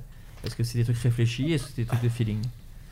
Il n'y a pas beaucoup. Il y, a- il y a un tout petit peu Oui, de là, temps il, y a- en temps. il a- il les a tous cités. Ah ouais, 25 carrément. ans, Providence, Ah ouais. Follow. Eh ouais. Bah écoute, euh, ok, donc le gars était euh, un vrai fan. Carré. Que je cite sa question parce que Euh, je sens qu'il est, voilà, il veut, il a besoin de sa réponse. L'anglais, euh, un peu de temps en temps quand, euh, quand, je veux que, le- que ce soit que musical en fait. Parce que je trouve que dès que tu mets du français, bah, le fait de comprendre, c'est une autre émotion, tu vois. Mhm. Et, euh, et parfois l'anglais, le fait de justement pas comprendre, c'est uniquement musical et du coup c'est assez agréable parfois de ne pas comprendre. Bah, c'est Navo qui me disait, ça se trouve, Gims par exemple, on pourrait adorer, c'était sur le premier album, si on si on comprenait pas exactement ce qu'il disait, parce que parfois effectivement c'est un peu c'est un peu fragile sur le sur le, le- le texte, notamment ce, ce refrain où il dit euh, dans je me tire là où il finit le refrain en disant mais je le dis juste pour la rime, Ouais. tu Mhm. vois. Mais c'est vrai que sinon la, la- la top line elle pourrait être, elle pourrait marcher. Parfois on est un peu parasité par le, le texte en français, et donc l'anglais ça permet de, de sortir de ça. Et puis aussi parce que euh, Parfois, quand je chante l'anglais, j'ai l'impression que c'est comme si c'était tellement différent que ça peut rajouter quelque chose. Dans, voilà, ça fait partie de mon petit euh, panel de trucs euh, que je fais, que je sais faire. Et j'ai une autre question de quelqu'un qui, qui te connaît bien aussi, et qui est quelqu'un qui a assisté au concert Histoire que, Ah que oui. tu fais et qui voulait savoir si tu avais prévu euh, d'en faire pour ton, pour ton dernier album, comme tu l'avais fait avec La Princesse et le Dictateur, que j'ai adoré et qui m'a donné une autre vision de tes textes et chansons. Ah ouais. Quoi, concert histoire? Bah, mais toi, t'as vu parce que. c'est ça Ouais, on Oui, peut expliquer ah pour oui, les gens. Oui, Ouais, non, ouais. mais d'accord, Ouais. c'est ce que tu fais en Ouais, fait. ce que je fais, ouais. D'accord, je savais pas, je, je connaissais pas le nom du concert. Bah, bah, je sais pas, moi, c'est le premier Ah oui, C'est lui qui dit. Ah, d'accord. Ouais, il a mis entre guillemets. Donc arrêtez d'inventer des concepts. C'est un concert. Bah oui, c'est- ce que tu Non, fais. en fait, ça vient, au départ, ça vient du fait que moi, en tant que spectateur, quand je vais à un concert, assez rapidement, il peut m'arriver de m'embêter, j'avoue. D'accord. Et de me dire, ah, chanson 4, donc il reste encore Ouais, 7, ouais. et après, ça fin du spectacle. Ah, ils ont Alors, fait antisocial. euh, c'est voilà, et merde. Et, Ils euh, vont pas c'est un- revenir, ils vont pas revenir. C'est- un truc qui m'arrive assez rarement dans les seuls en scène en général, les stand-up ou les trucs moins tristes. Je trouve que les gens s'emparent vachement mieux du temps et de la scène. Et, euh, et d'ailleurs, parfois, dans les, dans, les, dans les artistes des années 80 comme Renaud ou Souchon, t'entendais entre deux chansons, les mecs pouvaient parler euh, un quart d'heure et c'était Ouais. même moi mes moments que je préférais. Et je suis allé voir euh, Jacques Gamblin qui faisait un, un seul en scène qui s'appelait euh, Heureusement mon cœur scintille, quelque chose comme ça, où il racontait sa vie et dedans il mettait de la poésie et il mettait euh, de la danse. Et je me suis dit que je voulais faire pareil, mais, sans la danse Voilà, sans la danse. que- il, danse, il danse de ouf. euh, Ah ouais Ah ouais Ah ouais. Il a inventé le zouk, je crois. Ouais, c'est- Ça vient de lui. Et du coup, je me suis dit, allez, vas-y, je fais ça. J'ai pris un micro, euh, un micro serre-tête, comme les, comme les gens qui sont font des seuls en scène. Il n'y a, y a plus, il y a plus rien qui, qui ressemble à un concert, batterie, etc. Il n'y a plus cette espèce d'aura. Parce que moi, dès que je fais le chanteur, j'ai vraiment l'impression de faire le chanteur et ça. Ça me va pas et je raconte une histoire et dans l'histoire j'y mets des chansons et si j'ai envie de prendre un quart d'heure pour raconter un truc qui m'intéresse bah je le fais et parfois si j'ai envie de faire un truc drôle eh ben j'essaie alors ce qui est bizarre c'est qu'en fait les gens quand ils viennent pas voir quelque chose de drôle ils ont le rire beaucoup moins spontané donc, Ouais. le, donc le bide est beaucoup plus ré- régulier on va dire et il y a rien de plus agréable pour moi sur scène d'avoir un rire que parce qu'un applaudissement il peut être un peu empathique tu vois tu finis une chanson ça t'a fait chier t'applaudis quand même parce que le gars t'es là quand même Ouais. un rire c'est très difficilement Ouais. empathique hein, c'est tr- très Oui, tu peux pas faire semblant tellement ça se voit. Franchement, tu peux pas. Un tout petit peu, mais, mais, Ouais. euh, mais c'est vrai que du coup, je trouve ça- Après, moi, j'aime bien aller voir euh, des spectacles parce que du coup, je, je vois comment je réagis et des fois, je ne m'ennuie pas, mais je ne ris pas. Mais c'est pas grave. C'est ça. Tu sais, mais tout le monde dit. euh, Il y a pas longtemps, je suis allée dans un plateau et tous les, il y avait pas grand monde, on a des masques, tu vois, mais c'était sympa et. Et en fait, euh, il y a plein de gens qui disaient Ouais, ok, bah, vous êtes endormi, très bien, bah, vous avez froid. Et en fait, non, en fait, euh, vraiment. Mais raconte-nous, hein, enfin, on t'écoute. Et les gens Oui, qui mais- marchaient le mieux, c'était ceux qui. qui Quand il y a une chute et que le mec il, il- il pense qu'il va faire euh, Non, rire, c'est dur quand ça rit pas quand même. Il y a un truc à lâcher aussi, je pense, avec les gens. de- Ah oui, oui. Tu vois, de ne pas être là. euh, tu ris, Ouais. tu ris ou pas? D'ailleurs, dans ton spectacle, c'est pas, c'est pas toujours euh, très drôle. Enfin, je c'est Oui, pas le- toujours l'objectif d'être toujours bah, drôle. C'est l'objectif de nous emmener quelque part où on va rire. Mais Même des fois, il y a des trucs qui sont pas censés être drôles et qui font rire. Ah, C'était là. ça, Ah oui, d'accord. ouais. C'était bien de ma gueule. là. Je viens de parler de ma rupture là. D'accord, très bien. Bah, c'est rigolo ça. non, mais Ah, oui, ouais. oui. Mais euh, attends, tu- je t'ai coupé, pardon. Non, non, c'était ça, c'était ça. C'est, très bien. C'est voilà l'idée d'emmener le public quelque part. Parfois, tu as envie de le faire rire et il rit pas et c'est dommage. Parfois, Mm. tu as envie de pas le faire rire et il rit et ça fait chier. Parfois, tu as envie qu'il applaudisse. Par exemple, tu vois, nous, moi, dans, dans ce que je fais, de temps en temps, tu as envie que le public applaudisse et, et c'est insupportable les mecs qui font applaudir le public. Ouais, Et, ouais, ouais, logiquement, ouais. il y a des techniques pour que en fait les gens ont la sensation d'applaudir spontanément, mais en fait, c'est écrit comme ça. Moi, il y a un truc que je déteste dans les concerts, c'est quand le public dit je t'aime et que l'artiste dit moi aussi. Ah ouais. Mais je sais pas pourquoi, mais ça me, ça me met mal à l'aise en fait. Mais parce que c'est sincère d'un côté et pas de l'autre quoi. Mais oui, c'est ça, je t'aime, ouais, euh. Je sais absolument pas quitté donc non, je t'aime pas euh, clairement. Mais j'ai vu quelqu'un qui réa- euh, moi j'ai vu Mathieu Chédid en concert qui réagit toujours de façon très marrante à ces trucs-là. Oui, à chaque fois il fait justement, il désamorce tout de suite. C'est quand quelqu'un lui fait Je t'aime, il fait voilà, mais je ne te connais pas, mais ça me fait quand même. Ah, tu fais très bien, Mathieu Ouais, non, mais tu vois, il y a un Chédid. truc. Et parce qu'à un moment, il a- moi j'étais allé voir son Juste pour spectacle. quelle est ton imitation de C'est Mathieu ça. Chédid Je connais pas Mathieu Chédid, hein, je suis allé le voir en concert. Non, mais euh, c'était, euh, j'étais allé le voir et à un moment, il avait un moment dans son spectacle où euh, il voulait le silence total. Donc, Évidemment, très toujours- compliqué à Ah. avoir pour que les gens euh, fassent un bruit avec Oh, leurs mains ouais. et ça donnait l'impression qu'il pleuvait en pleut, fait. ouais. Voilà, Ah ouais. Et c'était très joli. Pardon, mais je me souviens de ce- je, je suis très enthousiaste. Pardon. non mais c'était charmé. Ah non, c'est- j'ai adoré ce moment. Ah, c'était vraiment charmé et moi je sauf que j'étais allé voir au printemps de Bourges et il était 22h donc si tu veux euh, c'était très difficile d'avoir le silence et euh, il y avait beaucoup de à poil et à chaque Oh fois il arrivait à les désamorcer de façon très marrante il fait non mais tu comprends je ne peux pas le faire parce qu'il y a quand même Mm. beaucoup de gens qui me regardent il était vraiment très marrant quoi et Souchon pareil c'est vraiment du stand-up aussi en Ah plus ouais. des blagues quoi en plus des chansons pardon c'est beaucoup de blagues non mais c'est vrai Et c'est très drôle. et c'est Très gaulerie. Ah ouais, ouais. Mais moi, dans, mes références d'humour, il y a Delair et Jeanne Chéral, par exemple. Ah, voilà. Qui sont très marrants. Ah, mais très Or, au-delà de la chanson, c'est autour, c'est trop marrant. Souchon, il a fait un, un roast de, euh, euh, de Laurent Voulzy. Non, non, non, mais je te jure, il est parti sur 20 vannes sur Laurent Voulzy. Et il n'y avait pas Laurent Voulzy. Hein. Juste, il racontait des anecdotes. Il fait non, Ça s'appelle que... du harcèlement. Oh, ils sont potes de longue date. euh. Non, mais Ah, ouais, ah, c'est vraiment, c'était très, c'était très, très, très marrant. Attends, moi j'ai une anecdote, mais qui était sur le sujet Je d'avant. Euh, j'ai un, j'ai un copain qui est très très fan de Lara Fabian. La frangipane, c'est la frangipane là? Non, il est très très fan de Lara Fabian et euh, un jour il me montre un concert de Lara Fabian en live et il me dit regarde bien, regarde bien. Et à un moment il y a un silence comme ça et on entend Lara, je t'aime. Il me dit c'est moi. Je suis sur le DVD. J'étais à la fois fière, fière et gênée. Euh, on me demande s'il y aura une saison 2 de La Flamme euh, commandée par Canal+. Alors il y aura une saison 2, on peut le dire, mais je n'écrirai pas dessus et je peux le dire aussi parce que j'ai pas j'ai pas eu le temps de m'en occuper. Donc voilà, je vous le dis, je ne Je sais. Ce sera moins bien, du coup. Voilà, non, je pense que ce sera très bien parce qu'il y, a- il y a des auteurs très cool dessus. Mais moi, en l'occurrence, je ne, je ne serai pas dessus. Quelqu'un nous demande quels sont les pires cadeaux de Noël. Mais par contre, j'ai d'autres projets. Avec, je- Bah, ça on, peut fait te, un peu ambiance. on peut te ouais. demander du coup, c'est quoi Qu'est-ce que tu, qu'est-ce que Quels tu fais autres projets Ouais, voilà. Non, je, je peux pas trop dire les autres projets, mais j'étais scénariste sur La Flamme et en fait, on fait d'autres projets avec la même équipe, euh, dont Jonathan Cohen. Et donc, du coup, ça faisait beaucoup de trucs. Donc, moi, je lui ai D'accord. dit. Ils ont je- délégué quoi. Bah, en tout cas, moi, j'ai délégué. Non, je crois que Jonathan est auteur dessus quand même, mais moi, j'ai délégué et Jérémy Galland également. Mais, euh, mais moi j'ai délégué parce que j'ai dit je peux pas tout faire quoi. Et c'est et c'est quand euh, la, la première fois de ta vie que tu as eu un projet sur lequel tu pouvais pas parler? Parce que moi j'ai jamais eu ça. Moi, moi j'ai jamais eu un truc où je pouvais pas le dire. Bah J'aimerais mais- bien avoir un truc où je dis bah, je peux pas le dire encore, mais. Bah non mais là en fait c'est des trucs où tu sais t'es pas sûr que ça se fasse en fait. Ouais, en fait je pourrais ça. le dire Ah, mais ça. si ça Ah, se fait pas j'ai l'air ridicule. Ah, c'est- bah là d'accord. j'ai un, super film avec Ouais, euh, Diane Kruger et Catherine Deneuve. D'accord. Ah c'est pas que c'est pas pas que tu n'es c'est pas que t'es tenu par. euh, Non. des- Bah, parfois aussi. Parfois t'es tenu aussi. Ah quand même. Parfois, Ouais. t'es- ouais. Ouais, mais c'est plus rare, c'est juste parce que En tout cas sur mes projets c'est très rare. Ouais c'est ça. Ouais. c'est- Moi, c'est vraiment ça. Ça vous est déjà arrivé? Bah oui. Et moi c'est même déjà arrivé de parler de trucs qui se sont pas faits. Ah ouais bah moi. le nombre de films, Moi une fois. Vas-y pardon. le nombre de films que j'ai lus et le nombre que j'ai fait, enfin, ça n'a, le ratio, il est pas ouf. Hein. Ah oui. Ah ouais. Que t'as lu et que t'as et dit je le qui- fais. Que j'ai dit ok, et puis qui s'est jamais fait, que j'ai pas de Ah ouais. nouvelles, je décompte même plus, C'est j'attends ouf. rien en fait. Ah. C'est quoi ton anecdote? Ah ouais, bah mon anecdote, c'était euh, premier album. Euh, donc euh, j'y croyais à fond. Hein. C'est moi, ça y est, j'étais signé en maison disque. Et je pensais que ça allait cartonner. Et donc euh, ils me disent, ouais, allez donc la semaine prochaine, tu vas faire le Grand Journal. À l'époque, il y avait le Grand Journal. Ah, Putain, un truc de ouf. J'ai fait le Grand Journal, je- j'en revenais pas. Et il se trouve que j'ai rendez-vous avec mon banquier, à qui je, je dis super fier, bah, qu'est-ce que vous faites dans la vie? Je dis, bah, je suis chanteur, bah, d'ailleurs, la semaine prochaine, mercredi prochain, je fais le, le grand journal. Et il me dit, euh, ah bah génial, bah, je vous regarderai. et euh, évidemment, Je vois bah, le truc venir. je me suis, ils m'ont, euh, j'ai jamais fait le grand journal. Il y a, il y a toujours, un- ils te disent, tu vas le faire mercredi, Ah puis oui. s'ils ont mieux, Ah, en oui. fait, ils Il y mettent a Liam. Gallagher, bah, C'est- c'est voilà, au cas où il y a personne, tu le fais, mais il y a jamais personne. Ah. Et du coup, après, il faut retourner voir le banquier et, Oh. dire- il te dit, ah oui, donc c'est vous le, chanteur. Le chanteur mytho. C'est ça. Et c'était bien le grand journal C'était très très Il gênant. est sympa Deniso. Ouais, Oh, c'est ça, va, ça va, Ça va, C'était- très désagréable. Euh, J'ai changé, changé de banque. Bah, c'était la banque postale aussi. Quels sont, alors une question plus large, quels sont les pires cadeaux de Noël que vous ayez reçus et surtout qu'en avez-vous fait? Parce que je viens de recevoir un cadeau parfum Scorpio rouge et je ne sais pas quoi en foutre. C'est intéressant. Bah c'est, je crois que tu tais, hein, tu les prends et tu tais. Ouais. Malheureusement, Ouais, j'ai pas- jamais eu des- Attends, on en des parlait de ça il y a pas longtemps, j'ai l'impression. Ah ouais? Ouais. Bah oui, mais là il y a d'autres invités. Ouais, ouais, non, Ouais, c'est d'accord.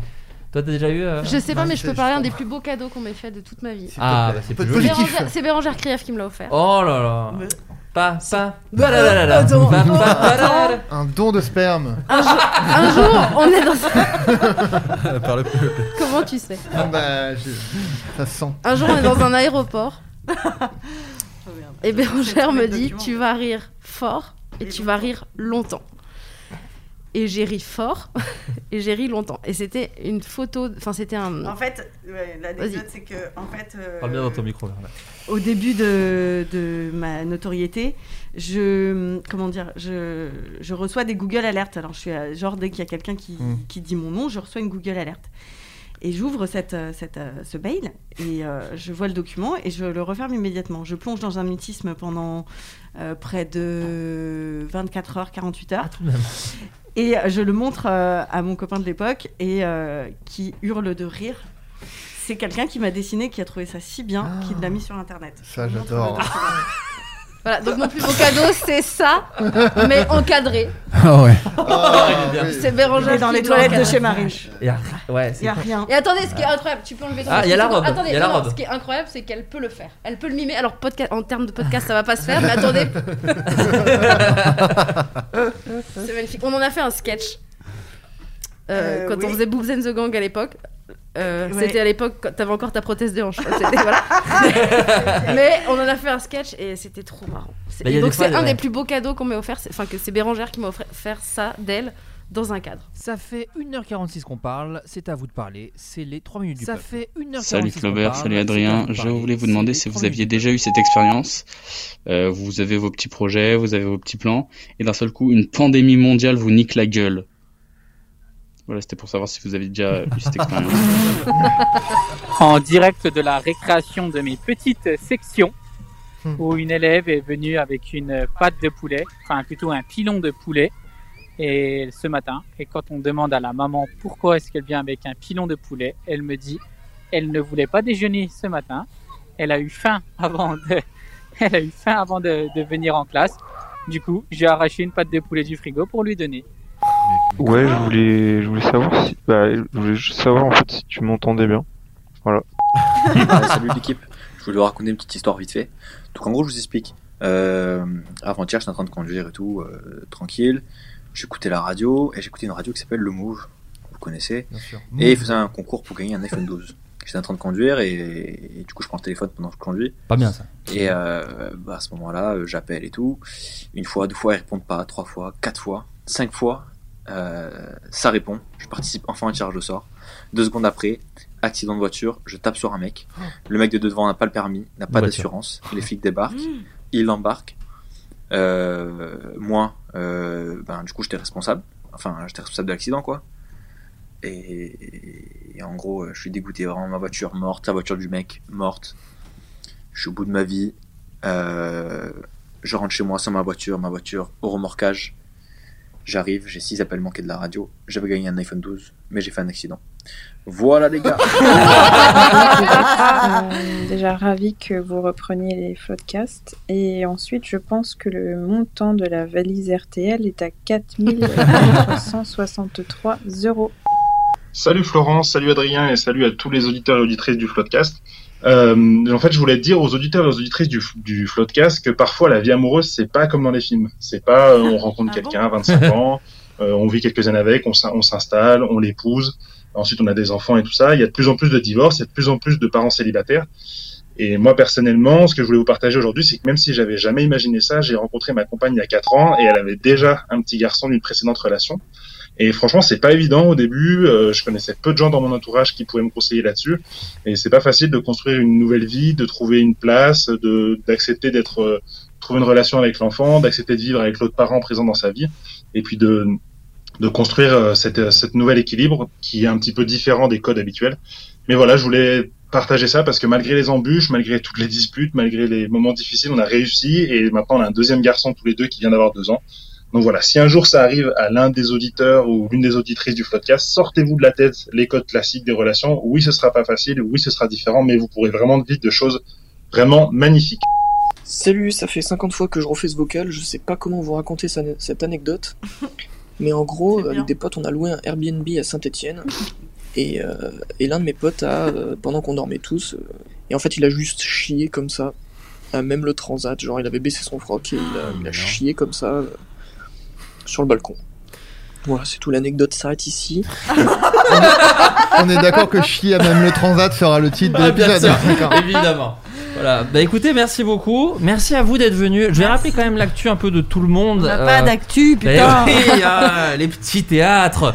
Euh, non, mais si, il y a quand même euh, Bérangère. Toi, tu as Tétard, donc euh, du coup. Ça y est, c'est fait. euh, c'est- Allez voir, c'est à vous de jouer maintenant. Justement, bah, voilà, c'est Alors, disponible. Tétard saison 2 sur Canal, en clair, euh, gratuit, My Canal, tout ça. Tout ça, et on espère du coup le retour de l'amour. Ouais, bientôt, je sais pas. Là, c'est c'est en Inch'Allah total. Inch'Allah. Et puis après, non, j'ai pas de, j'ai des projets dont je peux pas parler parce que peut-être ils vont pas se faire. C'est ça. Et j'écris une série. Ah, ce qui peut-être ne sera pas aussi. Donc euh, on verra. Ah, donc la meuf a dit J'ai pas envie d'écrire un film, mais elle écrit une série. Donc en fait, t'écris quoi Oui Bah Tu voilà. notre gueule en Bah, fait. c'est- la question c'était un film. J'ai répondu à la question sur un film. La vie est faite de précision, tu as raison. C'est vrai. Euh, ben, donc euh, ton album Paradis. Voilà, euh, mais c'est pareil, qui est sorti le 6 novembre. Les dates, elles reprennent, euh, comme tu dis, Inch'Allah, on verra. Euh, pour l'instant, on a tout décalé euh, février, mars. Mm. On verra peut-être Inch'Allah. avril. Ouais, Ouais. voilà. Et euh, sinon, euh, ah sinon j'ai fait la musique d'un film. Ah, trop bien. stylé. Ah ouais, un film de Qui sort François quand. Ah bah non, il Ah, sort pas. Ah, François Ozon François Usan. Ah, Non, Usan. et non. Ah oui, mais très stylé. François Mais Ozon. je devais jouer dedans peut-être, mais Ah, c'est j'ai vrai pas- j'ai fait Ah, le d'accord. casting, mais j'ai pas été Moi, pris. C'est le j'ai- truc qui était en Grèce avec Ouais, les parents, en- en avec Grèce. Jacques Gamblin. Voilà, Ah putain, il était trop exactement. bien ce film. Bah tu vois, ça j'étais dégoûtée de pas être prise. Ah, c'était génial. Qui devait faire. danser d'ailleurs euh, dans le film. Jacques Gamblin. Il, a, et il danse. Il dansait dans Childish le film. Gambino. Ah, c'est je- chouette. Voilà. Ouais, c'était c'était trop, trop cool à faire. En plus, en plus j'adore crâner avec ça parce que je trouve ça super chic de faire des musiques de films. Ouais, De ouf. Bah, c'est trop ça, bien. Je, le- je le dis. Voilà. très bien. Très Bah, très classe. C'était de Bravo. Non, non, mais c'est très bien, mais attends. Euh, Marine? Oui, bah moi j'ai un podcast. Bah oui, tu en as plusieurs. J'en ai, Deux. j'en ai deux, deux, Oui. bientôt plus. Peut-être qu'on en écrira. un. Ouais, c'est, Oh. c'est- mais on peut pas en parler. Après les J'ai gens vont être l'impression que déçus. vous êtes en train de teaser un truc ou je rêve. Il faut qu'on en parle plus. Ouais. Mais, mais c'est dans les cartons. Ouais. Et euh, oui, et donc il y aura aussi Vulgaire le spectacle. Oh, Euh, bientôt, normalement à partir d'avril, euh, en tournée euh, dans toute la France pour la création, je serai avec mon petit frère sur scène. Mon petit frère qui vous adore. Ah, donc, je lui salut. fais euh, la dédicace. Ah bah tu Comment ça s'appelle? Et euh, je, on s'en fout. Non, non, il s'appelle Romain. Romain. Il s'appelle Romain. Et donc il a appelé son fils Roger. On va pas le juger, mais Bah non, euh, Roro, ça fait un double Roro, je comprends. voilà, c'est ça. J'ai failli m'appeler Robert, donc ça je peux pas juger non plus. Ah, Donc, euh, putain. Robert parce que mon père était fan de The Cure. Et donc il voulait Ah, mais Robert j'ai Robert entendu Smith. ça, dans- j'ai écouté un épisode. Et ouais, tu et je lui expliqué, enfin ma mère lui a expliqué que. euh, Non ouais. expliqué. Ah non. Euh, Eh oh, oh, oh. J'ai peut-être pas Chico, mais je m'appellerai pas. Ma mère lui a expliqué que ça faisait Robernard, donc c'est euh, impossible. Voilà. Donc vulgaire et parodicast. Et parodicast, et puis euh, donc euh, voilà, tous les spectacles, Fearless, Génial. La lesbienne invisible, tout continue dès qu'on a le droit de recontinuer. Ah, Fearless, c'est quoi? Excuse-moi. pardon. C'est mon, c'est du stand-up. D'accord, En fait, j'ai fait mon deuxième spectacle. Je pensais que tu avais arrêté Fearless pour la lesbienne invisible. Non, en fait, Non, en j'ai fait Fearless après la lesbienne. D'accord, autant- pour moi. Autant Donc, pour moi. J'étais euh, sur plusieurs euh, plans. Sublime. Voilà. Et donc là, vulgaire le spectacle. Génial. Euh, Adrien Bon, Si, Adrien. Il y a la série, il y, a des- il y a des trucs qui sont sortis. Comment? Bah non, mais aussi, il y a eu Derby Girl. Oui, mais ça, ça, ça fait mille ans, Oui, ça. mais non, mais c'est- les gens peuvent regarder encore. C'est le Oui, principe du alors, il y streaming. y a Derby Girl. C'est ça qui est cool, profite d'être en streaming. Bah, je vais dire Groom saison 2 aussi. Bah oui, euh, bah, d'accord. eh oh, on, on balance. Groom saison 1 peut-être Et même, Euh, oui, c'est là aussi. non, aussi. mais euh, voilà, Derby Girl. 25 sur euros droit TV d'auteur. Slash. euh, bah, parle pendant que je le dis. c'est vrai que c'est 25 euros de droit d'auteur, par contre. 25 euros de droit d'auteur. Euh, euh, Calls, euh, une petite apparition dans Calls. euh, et puis, euh, j'oublie, bah, il y a toujours le, le show de Noël de Manu Payet. Qui est, euh, Voilà. Payette, pardon. Mais dans ce qu'on en a pas On dit parlé. paillettes On dit paillettes, ouais, Ah ouais. paillettes, on- À la réunion, on dit paillettes. Et, Mais, euh, mais non, mais c'est bien d'en parler parce qu'on n'a pas pu le teaser avant parce que c'était pas fait. C'est vrai, Et ouais. euh, du coup, là, on reprend euh, longtemps après. Voilà. Mais si vous êtes euh, abonné Macal, pour le coup, c'est pas en clair, Oui, c'est c'est- dispo. ouais. euh, voilà, et il y a Adrien qui joue dedans, qui, qui a Mhm. aussi écrit Et dessus. écrit, et voilà. Euh, mais putain, mais j'oublie euh, Fantasme d'Eleanor Cost, surtout, c'est ça que je me disais bien, j'oubliais un truc. Ah, j'ai adoré. euh, J'ai vu, j'ai- il est très très bien. C'est très très Merci bien. pour elle. Et oui, Et, sorti euh, quand, ça C'était- sorti fin décembre. Ouais, c'est ça, ouais. Euh, un très beau film euh, Oui. suis 50 trop minutes gratuit sur YouTube, quand Ouais. même. Voilà, hein, faut le et, dire. euh, tourné en 5 jours, Ouais. euh, avec plein, enfin euh, Audrey Pirot, Mm. Sébastien Chassagne qui sont super, Eleonore qui est super, euh, les- ça a l'air de bien marcher, donc je suis très content pour elle. C'est beau, ça joue bien, c'est c'est super. Et voilà. Voilà. Donc euh, voilà, puis des trucs. euh, et donc un film euh, qui va sortir, je sais pas quand, euh, où j'apparais aussi. un Mais je crois que c'est dans pas longtemps. Hein. Enfin, pas, pas Ah bon longtemps. je crois que j'ai lu à mars ou avril, un truc comme ça. Ah bon, c'est- bah, c'est avril. Ouais, ouais, Ouais, ouais, ouais. Donc ce serait magnifique. Inch'Allah. Inch'Allah, toujours. Voilà. Toujours. Voilà, bien quant à moi, À euh, la flamme, la flamme saison 1, effectivement sur MyCanal. J'ai vu que Kian et Navo avaient sorti le un bon moment aussi que j'ai fait avec le Caplin. Donc voilà, n'hésitez pas à regarder. On parle euh, d'écrire en binôme. Donc il y a Kian et Navo qui en parlent et nous aussi avec euh, avec Baptiste Sur ma canal. Euh, sur MyCanal. Et je crois que c'est en... non mais c'est sur YouTube aussi. c'est Oui. sponsor euh, cette Sponsor. émission. Ouais, euh, on bosse beaucoup pour MyCanal. Ouais. Essaye de taffer un peu. on en profite, on sait Mm. pas si hein, bon. Hein Et donc ce coup, ouais, c'est sur YouTube, c'est sur le YouTube de Kian et aussi sur. MyCanal et euh, et la BD euh, Oli et l'alien disponible absolument partout, voilà. Et euh, j'espère, c'est quand la situation sanitaire le permettra peut-être, de pouvoir reprendre des dédicaces parce que je n'ai pas pu défendre cette BD et Ah. c'est un milieu où c'est difficile de sortir des trucs sans pouvoir trop les défendre et donc voilà, on avait surtout que la seule dédicace qu'on a faite à Lyon, on l'en a fait pendant 6 heures et il y avait 105 personnes. Donc, euh, enfin 105 BD euh, signés. Donc euh, voilà, j'aimerais bien en faire d'autres. Donc sachez, parce que j'ai reçu des messages de gens, euh, j'en rêve. Ils t'attendent. J'en rêve. Non, mais en plus, euh, on a essayé de trouver des techniques un peu, tu vois, où les gens m'envoient une photo de la BD, on leur envoie un truc numérique, mais bon, ça C'est remplacera pas jamais. pareil, ouais. Ouais, c'est ça, ça remplacera jamais le fait de rencontrer les gens. Et, et donc voilà. Bon bah merci beaucoup en tout cas. Bah, merci. Merci, Voilà. gros Prenez soin de vous. Ciao. Merci bye. beaucoup. Bye. Il s'agissait du flot de cast. Pardon,